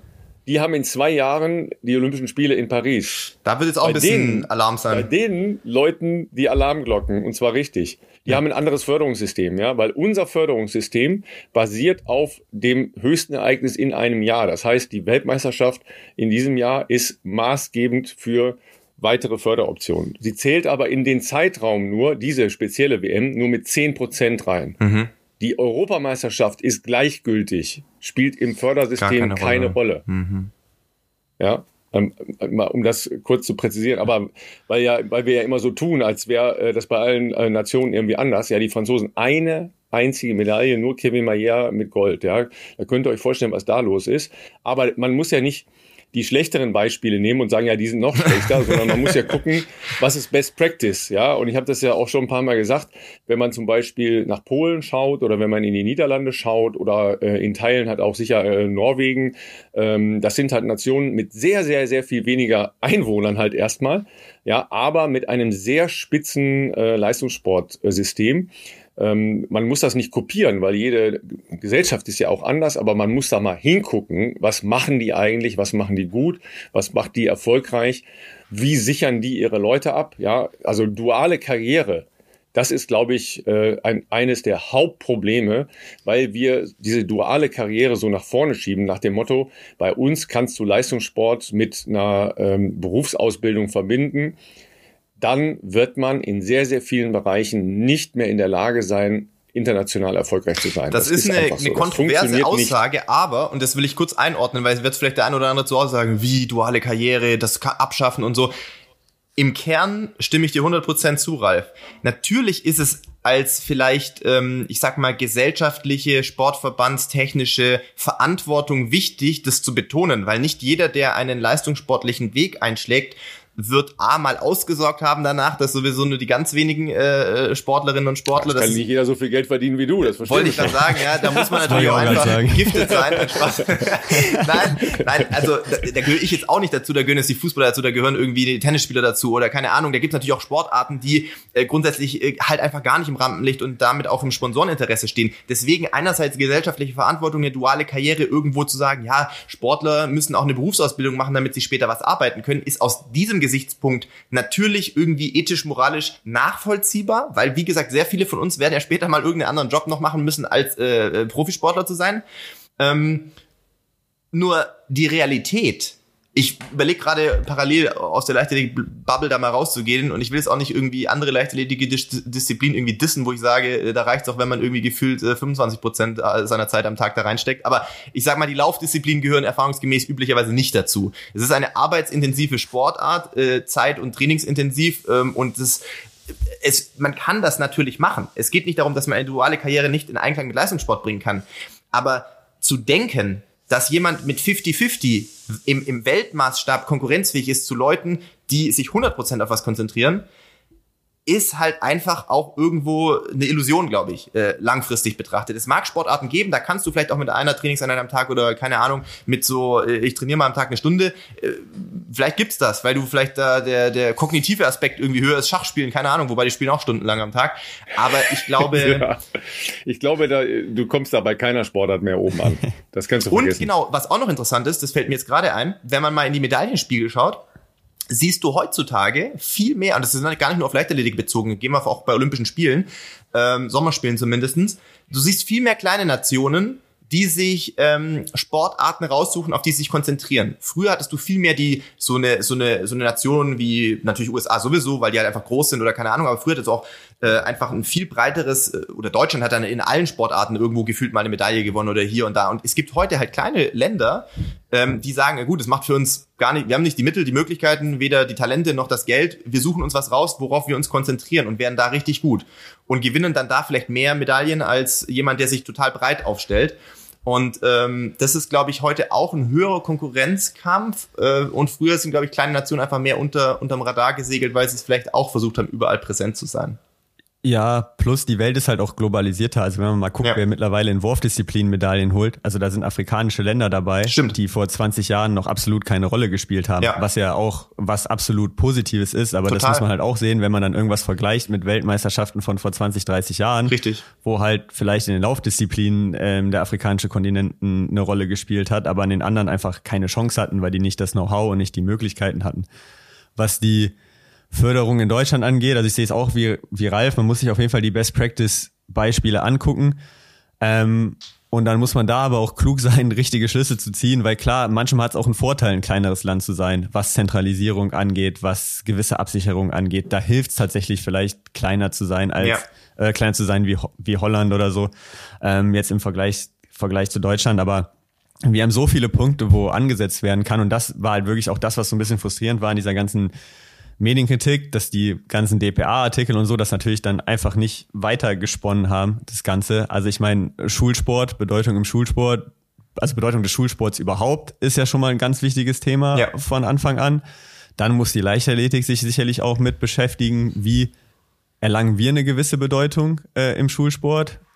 Wie kann man vielleicht eine Schullaufserie machen? Was weiß ich, die Bundesjugendspiele wieder mal aufpeppen, weil, also keine Ahnung, ich bin mit denen in meiner Schullaufbahn nie wirklich in Berührung bekommen und irgendwie haben die gefühlt auch keine. Krass, was für ein Jahrgang mehr. bist du, Max? Äh, du bist äh, 95. 95. Guck mal, das ist jetzt gar nicht so weit. Also ich meine, natürlich ist das schon weit, weil ich bin 87, aber bei uns war das tatsächlich noch gelebte äh, Praxis tatsächlich. Also Bundesjugendspiele gab's immer jeden Sommer zum Abschluss so vom, vom Ding her, vom ja. Schuljahr. Ja, also ich krieg das mit über so ein paar Sportschulen und so dann, aber so bei uns in Düsseldorf so, also keine Ahnung, ist jetzt mein kleines Umfeld. Das ja, ja. muss jetzt auch nicht für alle sprechen so, aber da haben Bundesjugendspiele einfach absolut keine keine Rolle gespielt. Dann duale Karriere ist halt auch eben das Ding. Erstens darf es nicht die Allerweltslösung sein. Also wir müssen schon gucken, ob es irgendwie die Möglichkeit gibt, dass wir auch wieder Profis, also Vollprofis hinkriegen. Ja. Und zweitens muss man sich halt überlegen, wie man die duale Karriere ausgestaltet. Also wenn ich hier auch ein Beispiel nehmen kann, eben von, ich hoffe, Tim ist jetzt nicht sauer, wenn ich das sage, aber äh, Tim Assmann, also deutscher Vizemeister U23, 340 gelaufen, also eigentlich so eines der Talente, was wir da auch haben im Nachwuchs, gerade in diesem Übergang U20, U23 Männerbereich hätte halt eigentlich eine Klausur schreiben müssen am Wochenende der deutschen Meisterschaften, also an dem Samstag, ich wo die so Vorläufe eine, Ich habe so eine Ahnung, was kommt. Und äh, dann ging es halt darum, so ja, wie können wir das regeln? Muss man dazu auch sagen, hat die Uni Tübingen auch gesagt, so ja, wir finden eine Lösung. So, das ist ja schon mal positiv. Die ja. Lösung war dann allerdings, dass er diese Klausur mündlich hatte am Freitag von irgendwie 15 bis 16.30 Uhr. Sprich, er musste sich dann um 17, 17.30 Uhr in Zug setzen, war dann irgendwie um 22.30 Uhr in Berlin und ist am nächsten Tag Vorläufe gelaufen. Das heißt, selbst diese Kompromisse und diese Lösungen, die wir irgendwie schon da haben in diesem dualen Karriere-Hochschulsystem, sind halt bei weitem nicht ausreichend, um vernünftige, um vernünftigen Leistungssport halt zu treiben. So, und da ist natürlich ganz was anderes, wenn man jetzt in den US, USA ist ähm, oder sonstiges, wo ja wirklich auch Kurse dann teilweise nach dem Trainingsplan gelegt werden, etc. Und, Gut, äh, das US-System würde ich nie vergleichen, weil ja, das halt so völlig anders ist äh, wie unser System. Äh, das würde ich nie heranziehen, weil das jetzt ja auch in vielen Kommentaren so zu lesen war. Ja, wir müssen es machen wie die USA. Ja. Nee, das müssen wir ganz sicher nicht. Ja. Äh, können wir auch gar nicht, weil unser ähm, Bildungs- und, äh, und, und Sportsystem völlig anders ist. Ja, Übrigens in den USA wird Leichtathletik, das haben wir letztes Mal schon gesagt, gar nicht gezeigt. Ja, also das hat auch nichts mit medialer Präsenz zu tun. Ähm, und dann wird ja auch immer sehr gerne gesagt, ja, die Kinder wollen sich ja nicht mehr bewegen. Äh, da ähm, führe ich dann immer sehr gerne als Gegenbeispiel an. Ähm, bei meinen beiden Kindern, die äh, jetzt 13 und äh, 20 sind, war es so, dass im, einmal im Jahr immer äh, schon in der Grundschule ein Sponsorenlauf stattgefunden hat. Ja, also das dann mhm. für äh, irgendwelche äh, Projekte, äh, meistens in, in afrikanischen oder in asiatischen Ländern, Geld gesammelt wurde. Und wenn ich sehe, was da teilweise, ja, also wirklich nur aus dem Antrieb irgendwie Spenden zu sammeln, für Laufleistungen erzielt worden sind. Ja, bei, bei meiner ähm, kleineren Tochter jetzt im Gymnasium sind die teilweise bis Marathondistanz gelaufen. Ja, also nur um jetzt nicht auf Leistung, aber die haben die haben halt von einer Marathondistanz bei einem Sponsorenlauf im äh, im Stadtwald hier zurückgelegt. Das muss man sich mal vorstellen. Ja, Schülerinnen und Schüler. Meine Tochter ist äh, einmal 18 und einmal 21 Kilometer gelaufen. Ja, die hat äh, sicher ein, ein Talent als Sprinterin, ähm, jetzt eher noch nicht als Halbmarathonläuferin. aber das war ja nicht, das war sie nicht alleine, sondern da sind sind etliche Leute in dem Bereich unterwegs gewesen. Das heißt, das, es ist nicht so schwer Kinder und Jugendliche zu motivieren. Nur man muss es halt machen. Das ist halt der Punkt. Ja, man muss es machen. Man muss Optionen schaffen, Anreize schaffen äh, und, und Bewegungsziele äh, setzen und formulieren. Das findet halt im Sport außerhalb der Verbände viel zu wenig statt, als dass dann halt tatsächlich ein Transfer in Richtung ähm, Leistungssport da mal überhaupt passieren kann. Ja, und da sind wir dann wieder auch beim nächsten Thema, so Trainervergütung, auch im Ehrenamt, ja. Vereinsstrukturen. Also ähm, weil genau da bräuchst du ja die guten Leute und auch motivierte Leute, die eben auch mal nicht jetzt nur so, okay, ihr geht jetzt fünf Runden einlaufen, dann werfen wir eine Stunde lang einen Ball von der einen Linie auf die Wiese und dann gehen wir wieder fünf Runden auslaufen. So, also jetzt mal vereinfacht, vereinfacht so gesagt. Ja, äh, ja. Die Leute brauch, die Leute brauchst du ja auf der Ebene und dann äh, und dann auf der höheren Ebene ist halt auch, also Trainer ist halt der andere Punkt, der halt echt schwierig ist in Deutschland, weil wenn wir es jetzt ganz hochdenken nach der dualen Karriere, wenn du Vollprofis willst, brauchst du halt Leute, die es halt auch bezahlen, so. Also in den USA hat man das ja, da hat man ja die ganzen internationalen Trainingsgruppen, da hat ja jeder Ausrüster quasi seine, seine Trainingsgruppe und da werden in der Regel, also ich weiß nicht, wie Philips Vertrag aussieht, aber in der Regel auch bessere Verträge gezahlt, als man jetzt hier hat mit einem Ausrüster als einzelner Athlet in Deutschland. Also ich kenne zumindest teilweise Zahlen, was, ähm, ich werde natürlich gar keine Namen nennen, das ist auch immer vertraulich, wenn sowas im Trainingslager ja. mal mitgeteilt wird, weil ich da schon länger dabei bin, natürlich in dieser Vermarktungsgeschichte ja auch ähm, schon paar äh, Sachen ja sicherlich gelernt habe. Deswegen gibt's ja manchmal Leute, die da um Rat fragen. Und wenn man da teilweise hört, was deutschen Athleten von irgendwelchen Sportartikelherstellern angeboten wird, als vermeintlich guter Deal, da bin ich teilweise schon echt schockiert, muss ich sagen. Also ich genau. will mein, mein Deal gar nicht mit irgendwelchen US-Deals vergleichen. Ja. Das ist sicherlich auch nochmal mit ganz anderen, äh, in ganz anderen Sphären teilweise, äh, wenn da so ein College, äh, was weiß ich, NCAA-Champion äh, rausrecruited wird von irgendeiner äh, Brand, dann geht's da auch um, um Hunderttausende von Dollar oft. Aber ähm, das... Ähm, das ist halt teilweise sicher auch jetzt nichts, wovon, das muss man den Leuten zu Hause auch mal mitteilen. Also die, die äh, überwiegende Mehrheit, glaube ich, von, von Sponsoring-Deals, jetzt sage ich mal von Sportartikelherstellern, die hier in Deutschland angeboten werden an jungen Talenten oder für junge Talente, da geht's nicht um wahnsinnig viel Geld, also davon leben also, ist schwer. Ja. Wenn du ein junges Talent bist, wird's ja. nicht fünfstellig in der Regel. Ja, nee. Ja. Äh, und wir reden jetzt nicht ja von im Monat Leute zu Hause. Das müssen wir vielleicht auch noch kurz äh, anführen, also, äh, sondern äh, äh, fürs Jahr betrachtet. Äh, und dann kriegst du vielleicht noch die Schuhe umsonst und die Klamotten. Und also das ist für viele das, was sie angeboten bekommen und da auch nicht viel äh, Auswahloptionen haben. Äh, aber das ist natürlich jetzt nicht ähm, worauf man bauen kann, wenn du dann auch noch irgendwie Trainingslager zu bezahlen hast äh, oder Physios und Ärzte ja. und so weiter. Also das ist äh, ja. Und jetzt ist ja die Krux an der Sache ist ja die, okay, jetzt können wir natürlich auf die Sportartikelhersteller schimpfen und sagen so, ja, macht mal was. Gut, ist die einfache Variante. Die Frage ist aber, warum ist das so? Und das liegt ja daran, dass die anscheinend nicht genug Mehrwert darin sehen zu investieren. Und einer der Gründe könnte halt sein, dass wir nicht spannende, interessante genug Trainingsgruppen zusammen haben. Also wenn man jetzt Bauerman Track Club nimmt, ist jetzt natürlich ein ganz prominentes Beispiel, aber auch Under Armour, ähm, New Balance Boston, ganz viele andere Gruppen haben ja wirklich Gruppen, die gesponsert werden. Ja, ja, genau. Woran liegt es daran, dass wir hier keine richtigen Gruppen haben? Einer der Gründe, also ich sage jetzt nicht, dass ich da alles weiß oder auch alle Hintergründe jetzt komplett durchleuchtet habe, ist aber, dass so wie ich informiert bin, Bundestrainer theoretisch vertraglich gar keine ausländischen Athleten trainieren dürfen.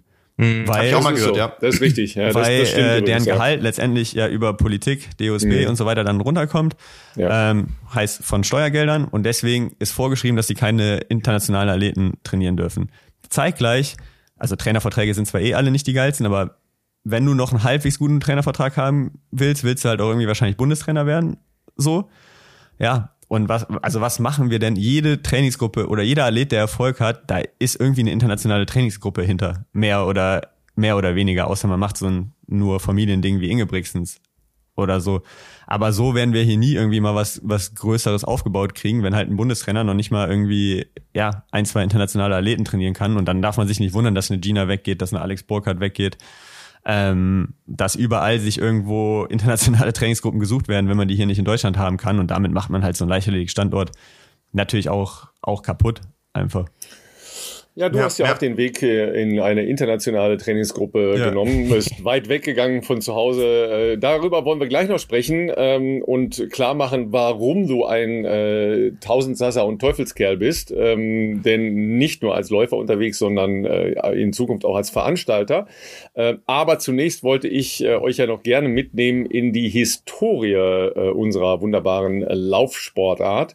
Ja, weil wir das Thema eben schon mal hatten, Globalisierung, ähm, Lauferfolge afrikanischer Läuferinnen und Läufer.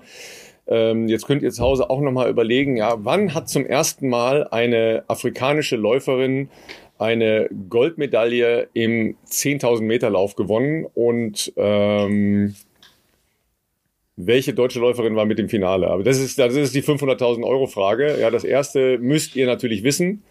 Ja, Erste Beide. afrikanische Läuferin, 10.000 Meter. Gold, ja. Habe ich Sie absolut gar denken keinen nach, Plan. sie wollen es, sie wollen es aus ihrem Hirn herausbekommen. Ende 80er. Also es wäre ja dann 88, logischerweise, ne? Weil es 92 war ne? Stuttgart, oder? Ja. 92, Nee, äh, Hallo? 9. ba Barcelona. Ah, stimmt. Ja, stimmt. 93 Weltmeisterschaften waren Ja. in Stuttgart. Ja. Aber ich, ich, ich würde sagen früher. Gut, also es war 1992, ja, das kann man drauf kommen, weil es sich natürlich gerade jährt. ne? okay. äh, ist jetzt Ja, gerade ja, die 30, die 30 Jahre Schwelle, ja, und ähm, es jährt sich halt in dieser Woche. Ja, ähm, da hat zum ersten Mal eine ähm, schwarze Läuferin eine Goldmedaille gewonnen und zwar Derato Tulu für Äthiopien über 10.000 Meter.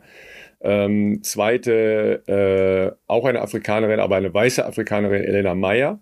Ja, daran noch besonders, ähm, Äthiopien und Südafrika haben da bei diesen äh, Weltmeister äh, Olympischen Spielen in Barcelona zum ersten Mal seit längerer Zeit überhaupt wieder teilgenommen an olympischen Wettbewerben, weil Ja. vorher hatten die, äh, war ja äh, Südafrika äh, ausgeschlossen aufgrund der Apartheid-Situation und die afrikanischen Staaten haben davor boykottiert, weil eine neuseeländische Rugby-Mannschaft äh, dort gespielt hatte etc. Und dann haben die halt äh, boykottiert.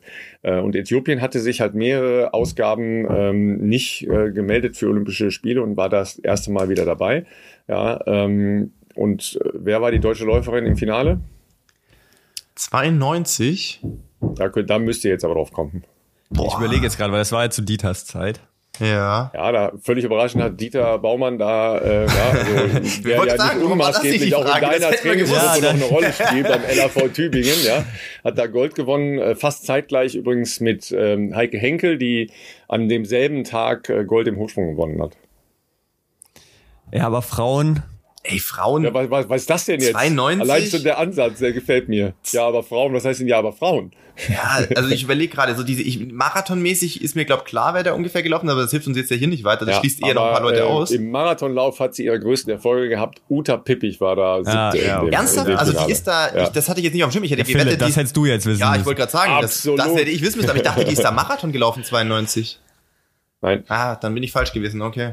Ja, Sorry, also, mea culpa. Und dann, ja, und jetzt, äh, jetzt aber nochmal, ähm, wer hat die 10.000 Meter der Männer gewonnen und was war da das Besondere daran? Ich sag's euch. 92, Ja, das hat, ähm, richtig. Khalid Skar. Ja, er wurde, wurde danach erst disqualifiziert und dann nachher wieder eingesetzt. Warum? ist in, auf den, in, in den Innenraum getreten. Er hat jemanden beim Trikot gezogen, Nein. Startnummer runtergerissen. Nein, nein. Wilde, Diskus wilde Diskussion, die auch immer wieder danach aufkam und inzwischen verboten ist. Ah, politische, politische Demonstration oder sowas? Werbung. Ihr denkt viel zu hart. Einer seiner Landsleute war überrundet und hat ihm dann Pace immer gemacht. wieder, immer wieder Pace gemacht. Ach, ja, krass. er hat sich dann mehrfach an die Spitze gesetzt und ihn unterstützt. Hey. Gibt's auch nicht, also selten, dass das Hallo. vorkommt, oder? Also Ja, hallo. in der heutigen Aber Zeit Wo zumindest. stammen ja diese, diese Regelveränderungen in eurem Sport her? Ja, das ist ja jetzt nicht mehr erlaubt. Ja.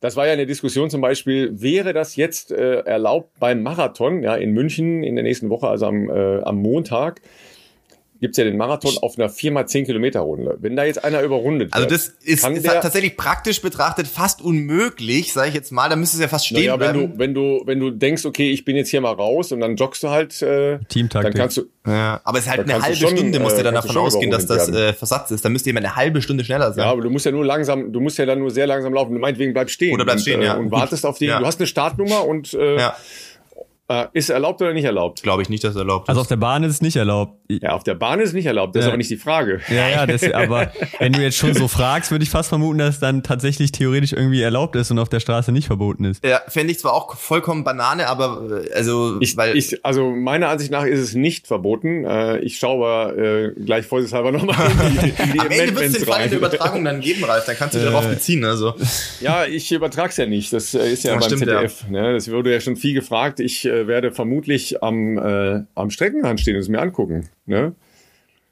Ja. Philipp, ist, Philipp ist nicht da, der guckt's dann äh, auf dem Handy an ich wahrscheinlich. bin ein paar Tage in den Bergen tatsächlich, ja. Ja, das hat sich jetzt nicht anders äh, legen lassen. ja, ich bin ab Dienstag gleich in München, Leute. Falls irgendjemand Ja, wir uns irgendwo das- den Weg laufen im Stadion oder sonst wo, ab Dienstag und dann eigentlich jeden Tag, glaube ich, bis Freitag eigentlich irgend, ja. Ja, und äh, was machst denn du jetzt, Max? Weil äh, ihr müsst jetzt wissen, also Max steht auf der Final Entry List, also auf der äh, finalen, äh, sagen wir mal, Startberechtigungsliste, ja, aber als Ersatzmann. Ja, das heißt, äh, im Moment, äh, du bist jetzt erstmal nicht äh, drin im, im Starterfeld, du könntest aber reinrutschen, sollte einer äh, der deutschen Teilnehmer äh, gesundheitliche Probleme bekommen. Klammer auf. Leider äh, haben wir ja mit Corona jetzt schon noch ein paar äh, Geschichten äh, gehabt. Äh, Max, du hast es gesagt, du hast es schon gehabt. Ja, wir hatten ja letzte Woche, äh, letzte Woche, nee, vorletzte Woche, Vorletzte die Woche mit sehr aufschlussreiche Folge Hellinger, ja. mit ähm, Paul Schmidt-Hellinger, was äh, wirklich sehr, sehr spannend war, was auch ähm, sehr viel von euch angehört wurde und äh, sehr viele Leute da positiv auch, ähm, glaube ich, darauf reagieren, was ihr eigenes Sporttreiben angeht, weil das ist nicht ganz ohne mit so einer Geschichte. Ne? Ja, nee, also ich bin als Ersatz nominiert. Ähm, die drei anderen hatten alle auf jeden Fall auch schon mal Corona gehabt. Heißt natürlich nicht, dass man es nicht nochmal kriegen kann, aber wir drücken da jetzt mal alle Daumen, dass nichts passiert. Ansonsten außerhalb von Corona sind die auch eigentlich alle fit und gesund. Das heißt, ich gehe jetzt mal nicht davon aus, dass irgendwas passieren sollte. Ich trainiere natürlich weiter, das war auch klar. Also ich bin schon in Form, wenn ich jetzt doch irgendwie gerufen werde. Ich werde auch noch äh, Ende August, Anfang September zwei, drei Rennen machen. Also das war ohnehin klar, dass ich jetzt nicht irgendwie in die Saisonpause verfalle. Ich habe tatsächlich lang überlegt, ob ich äh, nach München fahre oder nicht nach München fahre. Also ich hätte über über unseren Auslaufen-Podcast tatsächlich auch eine Medienakkreditierung ähm, vor Ort und hätte auch über New Balance ein paar Sachen machen können. Hab mich jetzt aber dazu entschieden, ähm, mir das nicht anzutun mental, ähm, weil ich glaube doch, dass es dann schon A, sehr stressig werden würde und, und B, auch für mich jetzt einfach nicht so einfach, da zuschauen zu müssen äh, bei der Heim-EM einfach. Deswegen werde ich äh, zu meiner Familie, die ein paar Kids haben, äh, aufs Land fahren, in die Nähe von Regensburg. Ähm, tatsächlich. Ja, Kann ich nur äh, empfehlen, schöne. Gegend. Ja, genau, auf jeden Fall sehr schöne aber da Gegend. ist kein, da ist kein äh, Internet und kein Fernsehempfang. Ja, doch, doch, das, das schon. Also ähm, Wenn man einschaltet, Ralf. ja, nee, wir werden, wir werden da schon auch podcastmäßig tatsächlich ein bisschen was machen und ich werde es dann schon verfolgen. Aber jetzt irgendwie die ganze Woche da in München zu sein, wenn die ganzen Freunde und das ganze Team irgendwie alle mit Akkreditierung und Hotel und hier und da, das war, war mir jetzt irgendwie ein bisschen viel mit, mit dem, wie alles gelaufen ist. Ähm, deswegen werde ich von zu Hause aus, aus supporten und ähm, ja, werde auf jeden Fall ein Trikot und eine Hose mal mit einpacken, wenn ich am Freitag nach Regensburg fahre, falls da solltest du machen. Solltest du falls machen. da Samstag oder Sonntag ähm, doch der Anruf kommt. Aber ich, ich hoffe natürlich für die Jungs alle, dass da jetzt so kurzfristig nichts mehr passiert. Und ähm, das sind jetzt auch die, die sich da tatsächlich ja, darauf vorbereitet haben. Also ganz so einfach ist es dann, glaube ich, auch nicht, sonntags einen Anruf zu kriegen und dienstags eine 5000 zu laufen oder so. Ähm, Deswegen hoffe ich im Sinne aller eigentlich, dass die Jungs jetzt gut durchkommen und dann hoffentlich auch, es gibt ja ein direktes Finale bei uns, hoffentlich gut performen können, dass Mo das jetzt ein bisschen besser gesteuert bekommen hat, ähm, als es bei der WM hat, weil ich glaube, da geht auf jeden Fall was. Sam hat auch gezeigt, dass er auf jeden Fall gut drauf ist. Und ähm, ja, da hoffe ich schon, dass wir vielleicht sogar eine Medaille holen können, beziehungsweise auf jeden Fall da mit einer Gruppe in die Top 8 laufen werden. Ja, das äh, fände ich auch ganz cool, weil das ist wiederum mein Finale ähm, am Dienstagabend. Ja, also da freue ich mich schon äh, ganz klein bisschen drauf, weil das ja auch äh, eine spezielle Situation ist, dass man bei 5000 Meter gleich Finale hat. Das äh, ist natürlich eine luxuriöse Situation für diejenigen, die da entsprechend nominiert sind.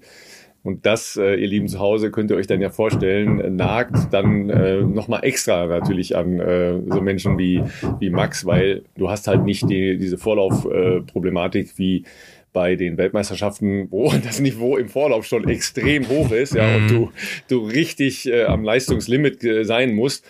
Äh, und da, da scheiden ja jetzt nicht nur äh, Leute aus, die vielleicht als 42. reingerutscht sind, äh, sondern da scheiden ganz andere Leute aus, ähm, wenn sie nicht aufpassen bei so einem Vorlauf und wenn da entsprechend die Post abgeht und du, du einmal unachtsam bist, dann bist du halt weg, ja, oder es ist dann halt ein Spurt im äh, zweiten Vorlauf und dann geht das ganz, ganz schnell, ja, und das hast du jetzt alles nicht, das macht es natürlich ein bisschen einfacher, klar. Ja, es ist halt eine Heim-Europameisterschaft, so das ist das Erste, das ist natürlich was ganz Besonderes. Ich meine, Philipp hat es dann im Marathon erlebt in, in Berlin, das ist halt was, was ich nicht mehr wiederkriegen werde. Das ist halt auch das, was so weh tut. Also muss ich auch ehrlich sagen, klar, als Leistungssportler, ich will so oder so bei einer Europameisterschaft da sein und bei einer Europameisterschaft auch performen. Aber wenn jetzt die EM dieses Jahr irgendwie in Slowenien oder so gewesen wäre, nichts gegen Slowenien jetzt an sich, äh, falls ihr slowenische Zuhörer, Zuhörerinnen habt. Stimmt, ähm, zahlreiche.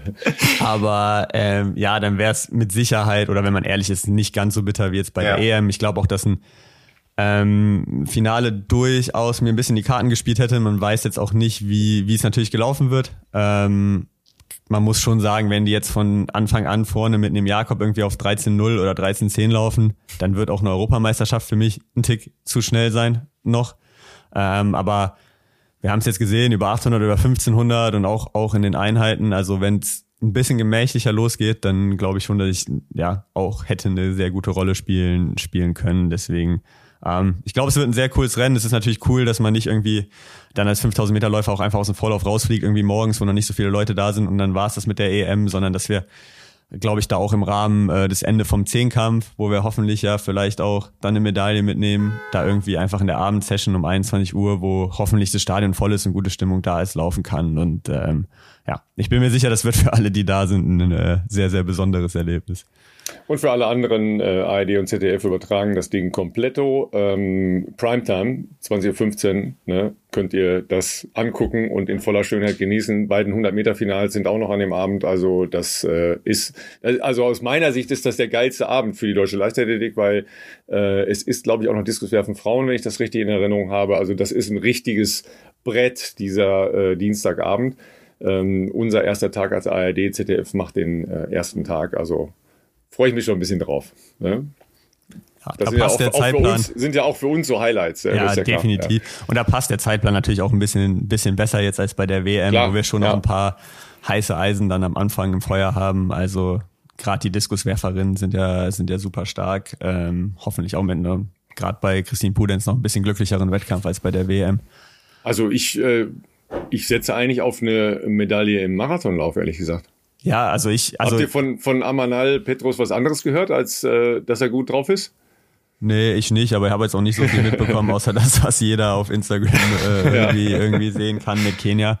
Aber ja, Marathonlauf ist auf jeden Fall super spannend, ähm, weil sowohl bei den Männern als auch bei den Frauen, also mindestens die Mannschaften super stark sind. Und wir halt natürlich auch, äh, ja, jetzt relativ ausgeruht unsere Top-Leute ähm, sich auf die EM konzentriert haben und nicht wie irgendwie Bashir Abdi, glaube ich, äh, die Weltmeisterschaft gelaufen genau, ist. Ja.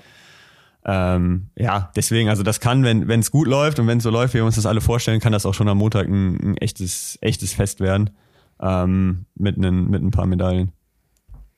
Absolut, ja. Also äh, mir würde das Spaß machen. Ähm, das letzte Mal 2002 in München ähm, gab es ja auch Medaillen für die Ladies, ne? Lumi Zeitung und ähm, Sonja Oberem, ich will immer Sonja Krolik sagen, nee, nee, aber Sonja so Oberem. Sie, so das wäre eine Frage, früher. die hättest du mal stellen können, weil das war nämlich auch, ich glaube, Sonja hat heute gepostet, dass es auch vor 20 Jahren genau ja, auf den, genau, auf den genau. Tag war und Sonja Oberem über Düsseldorf äh, und so weiter. Das wäre was, was ich gewusst hätte. das ist aber zu einfach, weil ich stelle ja nicht Fragen, die du sowieso ja. weißt. Ja, pass auf, dann, äh, dann, dann noch eine Frage für, für euch, ja, also Reminiszenz auf 20 Jahre. Mhm. Ja, äh, Philipp versucht jetzt schon wieder sich zu sortieren. Ich überlege, ja, was kommt jetzt, ähm, ja. Ja, zu, also vor 20 Jahren waren die letzten Europameisterschaften in München. Ich war in der, Ja, im Stadion, 2002. als äh, Dieter Siegerehrung war. Das war Ja. am anderen Tag, es war nicht unmittelbar nach dem Rennen, weil das Rennen war abends, das haben die am Tag darauf gemacht. Ja, das ganze ist Stadion richtig. ist aufgestanden, Ja. war Hammer. Ja. Ähm, wer hat äh, Silber und Bronze im Stabhochsprung für Deutschland gewonnen? Boah. Ja, Jungens! Tim Lobinger, Sport, und, ey. Tim Lobinger und Danny Ecker. Also Tim Lobinger ist schon mal ein Treffer. Björn Äh, Otto, Nee. Der ist, ne, ja, ich war da sieben, keine Ahnung. Ja, aber das Pass auf. Wenn du jetzt klassische Musik machen würdest, dann kannst du mir auch nicht sagen, ja, So. Beethoven ist schon lange tot. Ja, das ist immer wieder mein Beispiel, ja. Geht mir doch mal mit diesem, da war ich sieben weg. Ja. Hallo. Ja. Lars Börgeling hat damals Silber Ah, gewonnen und äh, Tim, Tim hat äh, Bronze gewonnen. Ähm, nächst, also ne, nächsten Samstag, ihr Lieben, ja. Stabhochsprung, Finale. Ja, äh, hoffentlich wieder mit Oleg Zenikel, mit äh, Bo Canalitabere und Torben Blech und äh, mit Mono Duplantis. Genauso live bei uns im ersten. Ne? Freue ich mich auch schon ein bisschen drauf. Ich glaube, äh, ich glaube, dass, dass Oleg gut abliefern wird. Ja, Das, also das ist einfach eine Vorhersage, die ich jetzt, äh, die ich jetzt mal mache. Ja. Ich war ja dann auch relativ involviert noch am, mit dem Stabhochsprung und mit Torben mir das Finale angeguckt und auch relativ viel mit Oleg gemacht äh, in Eugene. Ähm, drück mal dem Oleg die Daumen. Ich glaube, da, da geht was. Ja, der hat ja da schon einen super tollen Wettkampf gemacht. Ähm, wir haben ja vorher mit dem äh, auch gesprochen, logischerweise. Und das, äh, das hat mir alles äh, sehr gut gefallen. Also auch, wie der sich mental halt auf so ein, so ein großes Ereignis vorbereitet hat und das dann halt da umgesetzt hat und sich ja auch reingefunden hat in den Profitum. Ja, der hat ja sehr lange gestruggelt, ob er als Profi überhaupt überleben kann. Ja. Ja, der, der hat teilweise im Baumarkt gejobbt, um, um, um sein Training ähm, als halbwegs Profi durchziehen zu können. Ja, das müsst ihr euch mal vorstellen. Ja, das ist dann duale Karriere, dass du einen halben Tag, äh, 20 Stunden im Baumarkt jobbst, ja, äh, damit du deinen Leistungssport finanzieren kannst. Ja, gut, jetzt ist er im, im WM-Finale gewesen äh, und das äh, ist natürlich dann der nächste Schritt, aber der will mehr und das ist ja das Gute daran. Absolut.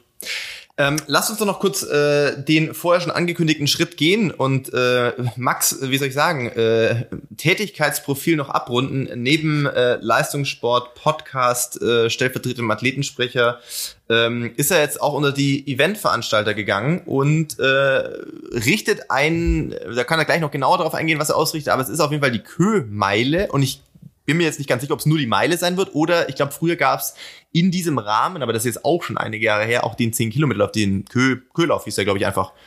Genau, also die, die Hintergrundgeschichte ist so, also die Veranstaltung heißt die Kömeile, ähm, www.diekömeile.de. Ähm, Können wir in die Shownotes mit reinschreiben bei uns auch noch. können wir in die Shownotes mit reinschreiben. Der Hintergrund ist der, in Düsseldorf gibt mehrere traditionelle Läufe, aber zwei der prestigeträchtigsten sind natürlich der Düsseldorf Marathon und der, der Köhlauf, äh, den es immer auf der Königsallee dann im Herbst gab. Ähm, die Rechte zur Austragung dieser beiden Läufe sind vor ein paar Jahren an eine belgische Firma Golaso verkauft worden. Ähm, und ich kann da jetzt nicht zu viel zu sagen, aber wer sich gerade mal anguckt und beschäftigt, was mit dem Düsseldorf-Marathon passiert ist und wie da kommuniziert wird und verlegt wird und was da ausgerichtet wird und nicht ausgerichtet wird, wird schnell feststellen, dass da irgendwie ja keine richtige Priorität auf den Läufen mehr liegt. Ich glaube, das kann man kann man auch öffentlich so sagen. Ähm, und dann haben also der Düsseldorf-Marathon ist schon auf den Herbst verschoben worden im April und wird jetzt nicht stattfinden im Herbst. Ähm, und dann ist irgendwann vor so zwei, drei Monaten klar geworden, dass auch der Köhlauf nicht ausgetragen werden wird. Und da haben mein Team und ich halt gesagt, so ja, ist jetzt echt kacke irgendwie nach, nach Corona, wenn jetzt hier irgendwie alle Laufveranstaltungen nicht stattfinden in Düsseldorf. Und dann müsste man ja auch der Community irgendwie was zurückgeben und das am, am Leben erhalten, ehe es halt wirklich komplett tot ist, gerade auch aus Gründen, die wir vorher schon angesprochen haben, auch für die, für die Kinder, für die Schüler als Veranstaltung in der Stadt halt wieder was zu haben, wo hoffentlich Begeisterung und Spaß auch am, am Laufsport geweckt wird. Und dann haben wir uns halt mit der Stadt zusammengesetzt und gefragt, ob halt die Möglichkeit gibt, selber was auszurichten ähm, auf der Königsallee. Und jetzt gibt's eben die Köhmeile ähm, mit neuem Konzept, die aber die Traditionen vom alten Köhlauf ein bisschen ja, behalten wollen. Ähm, wir haben Elitelauf über die Meile, also 1609 Meter sowohl ähm, bei den Frauen als auch bei den Männern, wobei wir die Männerklasse bewusst äh, offene Klasse nennen bei uns und nicht, äh, nicht als Männerklasse titulieren. Ähm, und dazu gibt's auch eine Jedermann-Meile. Also da kann jeder einfach mal 1609 Meter, Meter laufen und es gibt einen 5-Kilometer-Lauf. Es gibt keinen 10-Kilometer-Lauf, was daran liegt, dass wir mit der Runde komplett auf der Königsallee bleiben wollen, um so eben es für Zuschauer attraktiver zu machen, besser die Stimmung und alles beeinflussen können. Und bei dem 10 Kilometer Lauf früher auf der Köhe muss man halt so ein bisschen eine Schleife laufen und weglaufen, wo dann nicht viel los ist und auch irgendwie immer so notdürftig abgesperrt war. Und das fand ich alles selber immer nicht so cool. Deswegen Meile und 5 Kilometer werden angeboten. Ähm, dazu eben diese Elite-Meile. Und äh, wir versuchen das Ganze halt auch ein bisschen moderner aufzuziehen. Also wir werden mit unserer ja, Düsseldorfer Running Crew, den Bridge Runners, äh, eine Cheer Zone machen, wo hoffentlich gut für Stimmung gesorgt wird. Es werden ein paar Konfettikanonen an der Strecke sein. Äh, der Red Bull DJ Truck wird da sein mit Björn Menges aus Berlin als, äh, als DJ. Ähm, es wird eine Run and Vibe Area geben, wo man danach ein bisschen entspannen kann und wo wir hoffentlich äh, ja ein bisschen Essen und Trinken kostenlos äh, anbieten können. Und äh, ja, deswegen wird es, glaube ich, ein sehr, sehr cooles Event. Man, man merkt natürlich gerade, dass äh, die Teilnehmerzahlen immer noch nicht da sind, äh, wo sie mal vor Corona waren. Also was Teilnehmerzahlen angeht, eigentlich kein guter Zeitpunkt, um einzusteigen in, äh, ins Eventgeschäft. In dieses Business. Ähm, deswegen, ja, wenn ihr Bock habt, vorbeizukommen, gerade wenn ihr vielleicht auch aus der Region kommt, ähm, wir freuen uns über, über alle, die kommen und sehen das auch so ein bisschen äh, als ein Event so aus der Community für die Community ähm, oder aus der Szene für die Szene. Deswegen ähm, ja gerne auch immer Feedback an uns schreiben auf den auf Instagram, auf Facebook über die E-Mail-Adresse. Ähm, ja, wir versuchen da für alle was Cooles drauf aufzubauen und hoffen natürlich, dass wir da oder ich hoffe natürlich, dass ich da jetzt dieses Jahr nicht dran pleite gehe, damit wir es dann auch in den nächsten Jahren machen können und äh, da vielleicht langfristig was aufbauen können. Sag nochmal das Datum, ähm, wann genau. der Lauf stattfindet. Ja. Äh, 4. September ähm, ist ein Sonntag. Ähm, ja, genau, das war, war das Datum, wo die Kö eigentlich reserviert war für den Köhlauf. Ähm, deswegen hatten wir da jetzt auch dieses Jahr nicht viele Optionen, ähm, da irgendwie anders zu wechseln. Also es ist in einer Großstadt wie Düsseldorf, wie ich jetzt äh, die, die letzten Wochen gelernt habe, gar nicht so einfach, irgendwelche Genehmigungen zu bekommen. Also da, äh, das stellt man sich immer ein bisschen leichter vor, als es dann, als es dann ist. Ähm, aber ja, 4. September auf der Königsallee in Düsseldorf, ähm, die Köhlmeile und äh, wir freuen uns über, über jeden Support. Startzeit? Startzeiten, ich glaube, es geht los mit dem Bambini-Lauf um neun. Ähm, die Elite-Meile ist, glaube ich, so 11.40 Uhr starten die Frauen, wenn ich es richtig im Kopf habe. Ähm, und dann 12.20 Uhr die Männer. Und danach schließen sich direkt die, die Jedermann-Meile an. Und um 10 sind zwei 5 Kilometer Läufe und dann sind nochmal um 13 Uhr zwei 5 Kilometer Läufe. Ähm, das war so angedacht nach Zielzeiten aufgeteilt, damit es nicht irgendwie zu so lästigen Überrundungen und alles kommt, so dass jeder das auch irgendwie genießen kann. Je nachdem, wie die Teilnehmerzahlen jetzt sein werden am Ende, kann sein, dass wir da nochmal ein bisschen was zusammenlegen äh, müssen auch, weil es dann einfach mehr Sinn macht und sonst auch keinen Spaß macht, wenn man irgendwie mit zu wenig Leuten da auf der Strecke ist. Aber so ist es auf jeden Fall angedacht. Und die entscheidende Frage ist natürlich auch, dürfen auch Kölner kommen? Es dürfen selbstverständlich äh, auch, auch Kölner kommen. Ähm, Mit Ausnahmegenehmigung. Ja, auch nicht. Visum. Ja, mit, mit, mit Visum. Äh, ja, du, musst, du, musst erst ein, du musst erst ein Alt trinken, damit du dich, äh, damit du äh, eligible bist. Aber direkt vom Start dann noch wahrscheinlich auch, ja. ja. Ich würde sogar so weit gehen und zu sagen, wenn eine Gruppe an Kölnern kommt und uns schreibt, dann stelle ich euch auch irgendwie ein Fasskölchen oder, oh, oder so. Hallo. Ähm. Da wird die, direkt die, die Cologne Runs Crew wird. Äh, ja, die Miners Colonia werden wahrscheinlich auch vorbeischauen. Oh ja, okay. Ähm, also, ja, das sind ähm, natürlich auch paar gute Leute, ne? Ja, das Gerade Meile, auch, ne? Ja, genau, ja. auch ein paar gute Leute. Also Jonathan Dahlke zum Beispiel, der wird, denke ich mal, auch die Elite-Meile laufen. Ähm, genau, da füllen sich jetzt auch gerade die Felder. Word, Word. Ähm, ja, sehr schön. genau, und über unseren Hauptsponsor New Balance glaube ich, dass wir da auch ein paar ganz gute Felder zusammenkriegen. Also da wird auch guter Sport zu sehen sein. Ähm, Marius Probst haben wir jetzt schon verkündet. Ähm, und ja, wir sind gerade in Gesprächen mit Alel Mechal aus Spanien, hm? der auch wirklich ein Topläufer ist, also Fünfter bei Olympia über 1500 geworden.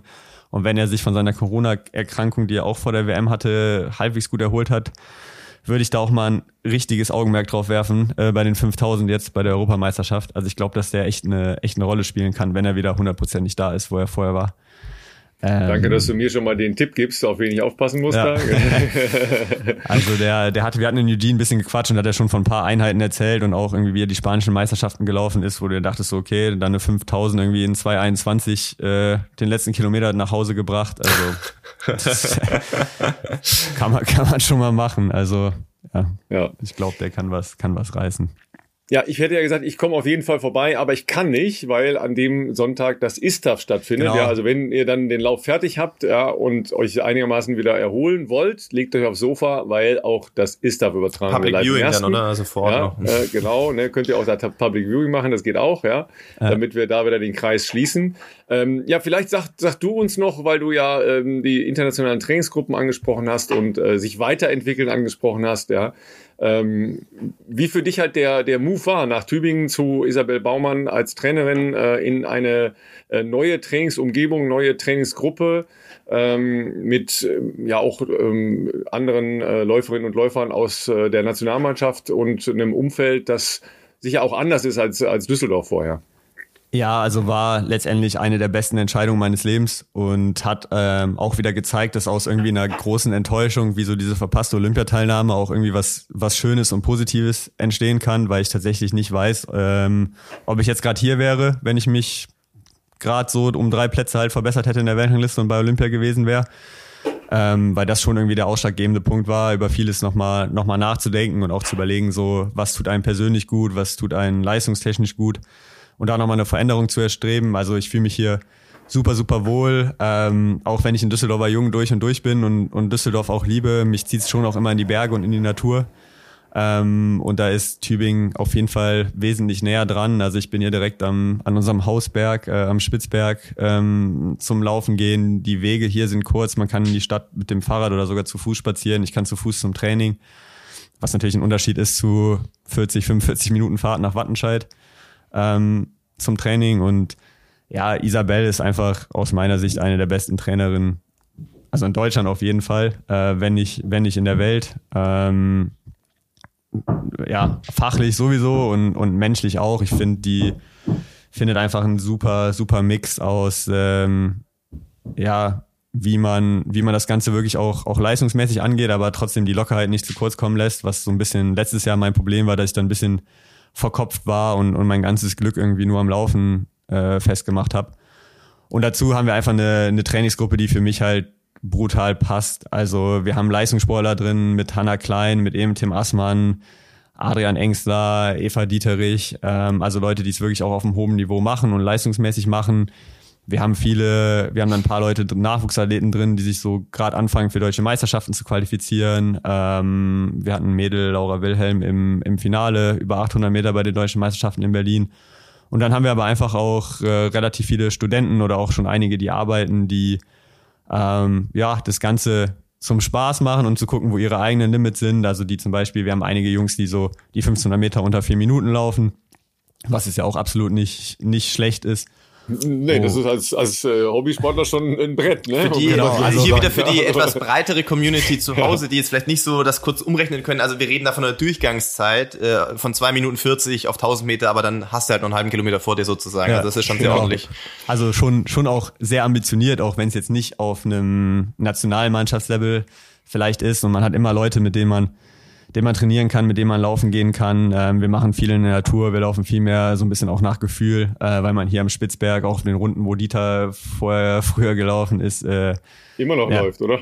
Immer noch läuft, äh, tatsächlich. Ja. Äh, ja, da sagt der Schnitt halt nicht so viel über die Belastung aus, äh, die nee. man dann am Ende hatte. Und äh, ja, mir tut's richtig gut, in so einer großen Gruppe zu sein, wo ähm, ja auch nicht immer nur Laufen irgendwie das Gesprächsthema ist und wo du auch immer wieder so ein bisschen Perspektive bekommst. Äh, also weil als Leistungssportler will man immer noch besser sein und wenn man Zweiter ist, ist, ist man schon nicht gut genug und will halt am liebsten Erster sein. Aber wenn man dann sieht, wie sich jetzt 20 andere Leute irgendwie im Winter auch bei Scheißbedingungen irgendwie den Arsch aufreißen und irgendwie 20 mal 300 Meter hier so einen Berg hochrennen, ähm, dann fällt es irgendwie dann doch irgendwie schwierig, das alles äh, zu traurig zu sehen, wenn man vielleicht irgendwie mal nur Zweiter statt Erster geworden ist. Und dann merkt man schon, wie privilegiert man eigentlich ist, in so einer Position zu sein, wo man international laufen kann und wo man vorne mitlaufen kann. Weil viel weniger hart arbeiten die anderen tatsächlich auch nicht. Nee. Ähm, das ist ja jetzt sehr viel aus dem, sagen wir mal, Soft-Skill-Bereich, was du geschildert hast. Ja. Ähm, ähm, Laufphilosophie, ähm, ist die anders als das, was du vorher gemacht hast? Ähm, ich habe mal gehört, dass äh, relativ viel Umfang gemacht wird. Eigentlich nicht, würde ich sagen, tatsächlich. Nee, nee, ich, da, meine Basisumfang. Ja, schon. Also wir versuchen schon aus einer, aus einer guten Grundlage rauszuarbeiten. Ja, das meine ich. Ähm, das ist nicht, aber genau, also was, was ich nur meinte, ist, mein Wochenpensum ist jetzt hier nicht super hoch. Also es war ein Wattenscheid, gerade auch bei Markus Kubilus, dann, dann höher. Also das waren schon mehr so 160, 170 Kilometer Wochen. Hier war es jetzt erstmal bei 140, 150 so oder 130 bis 150 vielleicht sogar. Ähm, müssen wir auch mal gucken, ob wir das hochfahren es war jetzt alles das erste Jahr auch noch so ein bisschen experimentieren und herausfinden. Gerade einfach, weil ich durch diese zwei Monate Saisonpause halt im Oktober und November erstmal wirklich extrem aufholen musste, um wieder auf ein Basisniveau zu kommen. Und dann bin ich auch im November nochmal krank geworden, zehn Tage, was dann das, was wir bis dahin hatten, irgendwie schon wieder so ja, zurückgeworfen hatten. Deswegen bin ich mal gespannt, wie wir jetzt weitermachen. Aber ähm, ja, wir arbeiten auf jeden Fall aus einer guten Grundlage heraus. Also auch die Hallensaison, da haben wir sehr, sehr lange Grundlage gemacht ähm, und dann eigentlich nur so zwei Wochen spezifisch gemacht und sind dann eingestiegen. Das hat für mich jetzt ziemlich gut funktioniert dann in der Halle. Ja, also ähm, Max war Max war Achter bei den Weltmeisterschaften über 3000 Meter, genau, ja, um also das ganz, ganz kurz äh, darzustellen. Ja, ähm, genau, deswegen werden wir das das natürlich so weiterfahren. Ähm, ich glaube auch Unterdistanz äh, hat jetzt auf jeden Fall auch super gepasst. Also die 800 PB, aber auch 1500 dass ich da jetzt bei einer 3,37,6 bin und wir glauben sogar, dass die Form eigentlich für 3,36 hoch äh, so, so da wäre. Das ist auf jeden Fall auch eine absolute Steigerung nochmal und der Bereich, in dem ich auch sein will und auch sein muss, äh, wenn ich konkurrenzfähig sein will. Und wo wir jetzt halt noch ein bisschen dran arbeiten müssen, ist so diese, diese Rollerfähigkeit, die halt ein Marathonläufer, ein 10.000 Meter Läufer hat. Ähm, wenn man jetzt sich jetzt Nils Vogt anguckt oder auch tatsächlich, äh, wenn man jetzt irgendwie Aaron nimmt, das sind ja Leute, die eher so von den 10.000 und von oben kommen. Die können, äh, ja, die können einfach mit relativ wenig Aufwand da, da ein gutes Tempo rollen. Und bei mir ist halt so, auch im Training teilweise noch 240 fühlt sich genauso hart an wie 250 Pace. Ähm, was auf der einen Seite natürlich gut ist, also das kann man auch positiv interpretieren, äh, aber auf der anderen Seite heißt es halt auch, dass ich bei diesen wenn es jetzt irgendwie 1000 250 sind, noch nicht so wirklich ins Rollen komme, ja. sondern da ein bisschen noch mit so einem aufwendigen Mittelstreckenschritt und, und Krafteinsatz laufen muss. Und äh, ja, das ist jetzt so ein bisschen die Aufgabe, das hinzukriegen, äh, dass ich da anrolle, weil ich glaube, hinten raus, äh, wenn es mir okay geht bei 3000, kann ich immer gut kicken und da kann ich auch mit vielen Leuten äh, auf der Welt mitkicken. Äh, deswegen müssen wir jetzt einfach nur gucken, dass, äh, dass ich ein bisschen besser an die, an die 3000 und an die 4000 gerollt komme. Ähm, dann ist da, glaube ich, noch einiges an Potenzial vorhanden. Das klingt doch, äh, das klingt doch super. Ähm, wer äh, auch sonst mal einen Blick in ähm, Max Bestzeiten äh, werfen möchte, der wird äh, sowohl auf Wikipedia als auch in seinem äh, Profil ja feststellen, dass er ähm, fast alle Strecken, wir nehmen die Halle mal ein, wir schließen die Halle mal mit ein, auch wenn es natürlich äh, anders aufgeführt wird logischerweise in den Rankings, aber ähm, von 800 15 hast du gesagt, hast du dieses Jahr knapp verpasst, glaube ich. Die doch, Best doch, habe ich auch. Ah, Jetzt auch halt nur nicht in Wattenscheid, aber auch, genau. auch gesteigert. Ja. Genau, auch gesteigert dann 800, 1500, 3000 in der Halle, 5000 draußen. Ja, wird die Frage sein, wann kommt noch eine 10, vielleicht im Herbst mal äh, auf der Straße womöglich. Die ist sicherlich äh, nicht ähm, äh, nicht ansatzweise ausgereizt, aber das fällt genau in den Zeitraum, den du äh, angesprochen hast. Das war äh, letztes, letzten Herbst, äh, als du äh, nach der zweimonatigen Pause wieder eingestiegen bist. Ich meine, äh, brauchen wir jetzt nicht äh, viel rumsprechen. Bei 13, 22 äh, ist eine 29, 30 ähm, ein besserer Trainingslauf natürlich äh, wahrscheinlich für dich, aber da ähm, kommt ja vielleicht äh, zukünftig noch was. Ich sag mal, auch auf, als Fokus-Bahnläufer kann man ja im Herbst oder im Frühjahr, äh, Bayerkreuzlauf war zum Beispiel früher was, was äh, gerne mal auch so äh, Leute noch mitgenommen haben, äh, mal eine schnelle 10 auf der Straße noch laufen.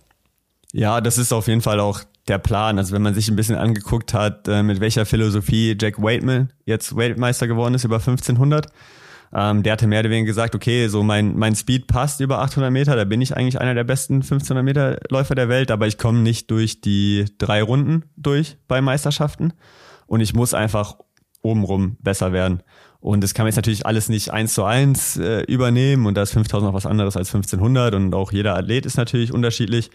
Aber ja, kurz gesagt, wenn man es einfach runterbricht, ich muss ein besserer 10 Kilometer, 10.000 Meter Läufer werden. Und ähm, der Ansatz, und das ist auch ein ganz cooler Ansatz hier in Tübingen, ist da schon auch Wettkämpfe einfach mitzunehmen ähm, und es einfach zu machen, egal ob man da jetzt in Topform sich hinstellt oder halt auch mal sich nicht in Topform hinstellt. Also da habe ich jetzt keine, keine Eitelkeiten hinter. So, wir werden sicherlich, also wenn alles klappt, deutsche Cross mitnehmen und wir werden sicherlich auch ein, zwei Straßen, zehn Kilometer Läufe mitnehmen, jetzt dann in der, in der Herbst- und Wintersaison. Ich glaube, am 15. Januar ist auch noch Valencia zehn Kilometer. Mal gucken, ob, ob wir sogar sagen, dass wir da zwei Wochen Monte Gordo vorher machen, da wirklich nochmal eine 10 machen und dann erst in die Halle, Halle einsteigen. Ähm, Seven Loop in Holland ist ein 15 Kilometer Straßenlauf. Ähm, das ist eigentlich auch schon so ein bisschen, bisschen geplant für den Herbst. Also ich werde mich da in ein paar Situationen bringen, äh, in denen ich mich vielleicht noch nicht hundertprozentig wohlfühle. Außerhalb der Komfortzone, aber da wird man besser. genau, außerhalb der Komfortzone. Also auch, äh, äh, ich weiß nicht, ob man es verfolgt hat, aber letztes Jahr äh, Deutsche Cross in, in Sonsbeck. Mhm. Da ist ja immer die Entscheidung, die man treffen muss, äh, läuft man Mittelstrecke oder läuft man Langstrecke.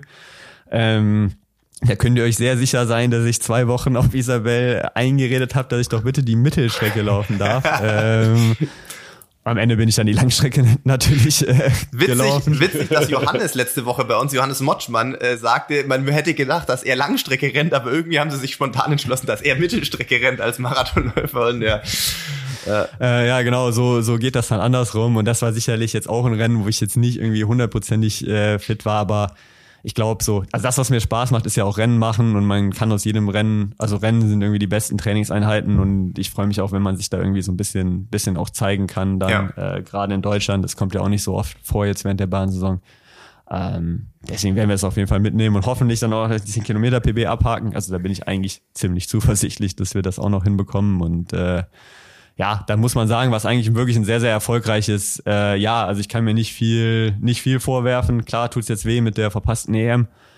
Ähm, aber ja, an, an der Corona-Sache konnte ich jetzt auch nicht so viel regeln und ich bin eigentlich sehr, sehr happy, wie konstant auch äh, ich gelaufen bin und, und wie ich gearbeitet habe und was ich gemacht habe. Und äh, ja, ist auf jeden Fall ein ganz, ganz anderes Gefühl jetzt dann vor der Offseason als, äh, als letztes Jahr.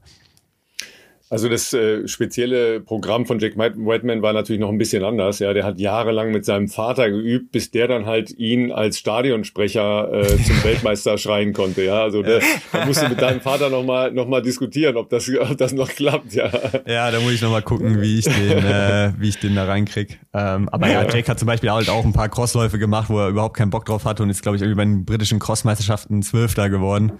Wo du halt das, ist ein, das ist ein Brett, ne? weil das ist ein extrem hohes Niveau bei britischen Crossmeisterschaften. Ist ein ja, extrem ja. hohes Niveau, aber du könntest halt auch sagen, wenn du so ein Profil wie Jack Waitman hat, der nicht erst seit diesem Jahr ein Topläufer ist, dass du dich nicht irgendwo hinstellst, wo du Zwölfter wirst. Also die, ja.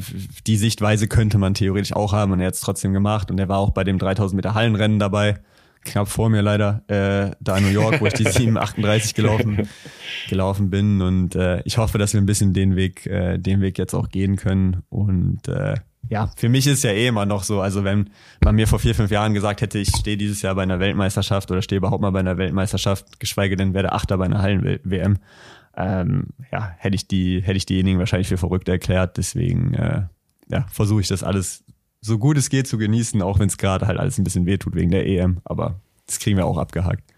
Nächstes Jahr ist ja freundlicherweise schon wieder WM, ja, und danach, äh, das ist ja auch nicht mehr so lang hin, ja, das ist im Leistungssport ja ein Klacks, äh, sind Peng die Olympischen Spiele.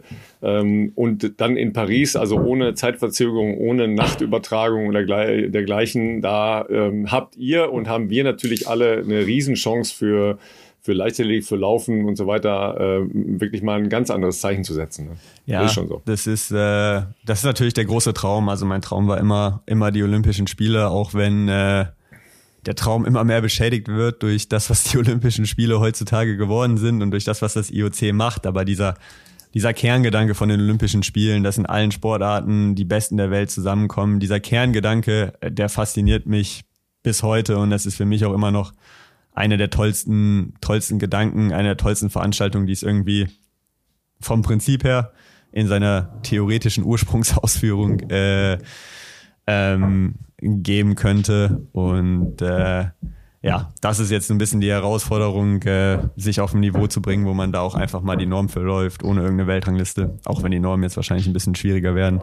Aber das wäre was, wo ich dann wirklich sagen könnte, okay, da, da kann ich sehr, sehr happy mit sein, wenn ich mir selber auch bewiesen habe, dass ich auf diesem Niveau bin, eine Quali für sowas zu laufen.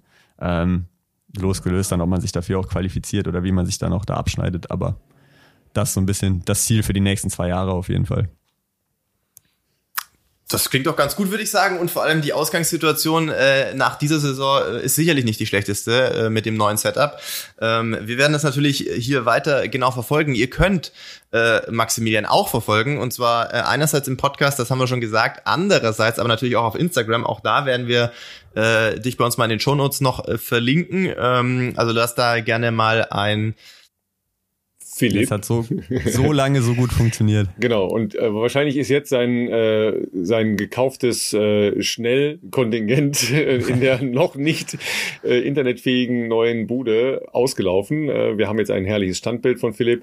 Ja, also wir, wir werden das äh, jedenfalls alles verlinken in unseren Shownotes. Ähm, dir, Max, auf jeden Fall äh, ganz herzlichen Dank für deine Zeit. Ja, äh, sehr spannende anderthalb Stunden, die hier zack rumgegangen sind mit dir. Ja. Ähm, weil wir ja doch mal jetzt ein bisschen äh, auch hinter Situationen gucken wollen und sich ein bisschen mehr auf, äh, auf die Leichtathletik schauen als, als äh, auf Laufen insgesamt. Ähm, aber mit den beiden Höhepunkten äh, WM und EM jetzt in, im eigenen Lande ähm, und direkt vor dieser Veranstaltung, die ja doch ein bisschen äh, wieder einen Fokus auf äh, die Leichtathletik lenken kann, ist das sicher eine sehr coole Nummer gewesen. Danke dir dafür. Ja. ja, danke euch auf jeden Fall und vielleicht noch ein Appell an, an jetzt die Zuhörerinnen und Zuhörer von, von euch vielleicht, äh, wenn ihr also ich gehe mal davon aus, dass ihr ein bisschen an der Leichtathletik interessiert seid, wenn ihr hier den Bestzeit-Podcast ähm, hört. Wir haben jetzt die einmalige Chance, oder was heißt einmalige, aber die Riesenchance, dass wir gerade noch eine Europameisterschaft im eigenen Land haben. Das heißt, äh, schaltet ein, fahrt nach München, kauft euch noch, ja, kauft euch noch Karten, supportet irgendwie die Athleten, folgt dem mal bei Instagram, sucht euch einfach zwei, drei raus, mit denen ihr mitfiebert, egal wer. Ähm, weil das hilft allen nur nach vorne und es gibt so viele coole Geschichten in der Leichtathletik hinter den Athleten hinter der Sportart. Ähm, ja, da ich mich echt freuen würde, wenn ihr da auch Spaß dran findet und äh, einfach auch Lust hättet, das ein bisschen bewusst zu supporten, jetzt die nächste Woche in München. Und wenn ihr übrigens Bock habt, könnt ihr tatsächlich am Montag selber auf der Marathonstrecke laufen, nämlich im Anschluss an die beiden Marathonwettbewerbe der Männer und Frauen, findet da ein 10-Kilometer-Lauf statt auf der abgesperrten Original-Marathonstrecke. Das ist eigentlich auch ein sehr, sehr cooles Angebot, finde ich weil ähm, die Chance in, in München auf so einer EM-Strecke dann tatsächlich anschließend nochmal einen Zehner zu machen, die, das hat man eigentlich nie. Ja, und das ist äh, wirklich eine, eine Top-Option äh, für alle, die in der Nähe sind oder da äh, meinen, okay, da fahre ich jetzt nochmal rasch runter. Ähm, lohnt sich total. Plus, man bekommt für das äh, Startgeld auch noch äh, mindestens 50 Prozent Rabatt für eine Karte am Abend. Ähm, und das ist auch eine sehr schöne Veranstaltung. Ja, definitiv nutzen wenn es euch nicht zu heiß ist. Nein, Spaß. das ist eine andere da muss man ja nur langsamer laufen. Ne? Da muss man ja nur langsamer laufen, dann geht das Muss schon, man ne? nur langsamer laufen. Nee, ja. also auf jeden Fall, also das kann man nur sagen, so eine abgesperrte Strecke, gerade dann in München, ähm, das wird auf sich sicherlich äh, extrem cool. Ähm, ja, von daher kommt vorbei, vorher bis in die Marathonis anfeuern, nachher ins Stadion, zwischendrin selber laufen. Also gibt dir eigentlich nichts Besseres. Dir vielen Dank. Der Philipp ist wieder da. Hallo Philipp. Das wird ein anstrengendes Jahr, bis irgendwann mal hier Glasfaser verlegt ist. Das sage ich euch jetzt schon. Leute, äh, falls ihr, ich weiß nicht, ob ihr es angesprochen habt. Ja, ich war gerade hier mal, habe mich kurz verabschiedet hier aus unserer Übertragung, äh, du, weil die Internetlösung äh, momentan sehr, sehr aufgebraucht, den du gebucht hast. Ja, angeblich ist es unlimited, weil ja die Telekom sagt, bevor sie den Glasfaserausbau ähm, äh, nicht bewerkstelligen können, äh, kriegt man so eine mobile Datenlösung, die heißt Speedport Pro, weil die Packung steht hier noch neben mir. Aber ähm, naja, das wird, wir müssen mal gucken, ob wir das irgendwie noch äh, optimieren können. Ihr habt wahrscheinlich schon die Abmoderation gemacht, vermute ich fast, oder? Ähm ja, äh, wir haben auf jeden Fall nochmal einen Hinweis gemacht auf, ähm, auf die äh, Europameisterschaften und auf die Option, dass man selber da laufen kann am, äh, am Montagnachmittag auf der Marathonstrecke. Äh, kann man Zehner laufen, da gibt's einen, einen Volkslauf, den man äh, einfach online anmelden, äh, gibt gibt's noch ein Ticket für abends und so weiter. Äh, und ihr habt dann natürlich die Gelegenheit, am ähm, Dienstag oder Mittwoch noch auf Philipp zu treffen, der dann da noch ein paar Events für Adidas und BMW macht. Ähm, ich bin auch da, aber ich muss äh, ziemlich viel arbeiten, also von daher äh, so ganz viel, ganz viel Zeit für, für rumlaufen habe ich leider nicht. Äh, das fängt auch ganz unangenehm früh an immer morgens. Ich muss um, äh, fangen wir mal um neun Uhr schon an zu kommentieren. Das ist echt nicht so meine Zeit. Aber das heißt ja dann spätestens. Aber das können wir um, doch machen um wie beim Podcast, Ralf. Einfach halbe Stunde vorher aufstehen dann, oder? Ja, äh, Theorie, ne? ich, ich, muss leider auch noch dahin. Ja, man muss ja noch dahin. Ja. ja. Also das, äh, wir, vor allen Dingen, wir müssen in der Regel ähm, so, der Abstand ist mindestens eine Stunde vorher da sein. Hm. Ja, also dadurch, dass man jetzt nicht weit fährt, sondern in der Stadt ist, ist das jetzt nicht so dramatisch, aber eine Stunde vorher muss es da sein, dann nochmal Test und so, bla bla. Ja, das heißt also spätestens 8 Uhr im Stadion und wenn man weiß, dass abends die Session in der Regel bis 22, 22, 30 geht, könnt ihr euch vorstellen, äh, wie kurz dann halt auch ähm, so Nächte werden da äh, entsprechend. Aber das ist auch Jammern auf sehr hohem Niveau, äh, weil das natürlich auch für uns eine super Veranstaltung ist, ja klar. In diesem Sinne. Lieben, dann sagen wir, geht laufen, ne, wo auch immer, zwischendurch ein bisschen Fernsehen gucken, äh, lasst euch inspirieren, da ist eine Menge dabei und äh, Max, dir nochmal vielen Dank. Ähm, wir hören uns nächste Woche. Danke euch. Macht's gut, bis nächste Woche. Ciao, ciao.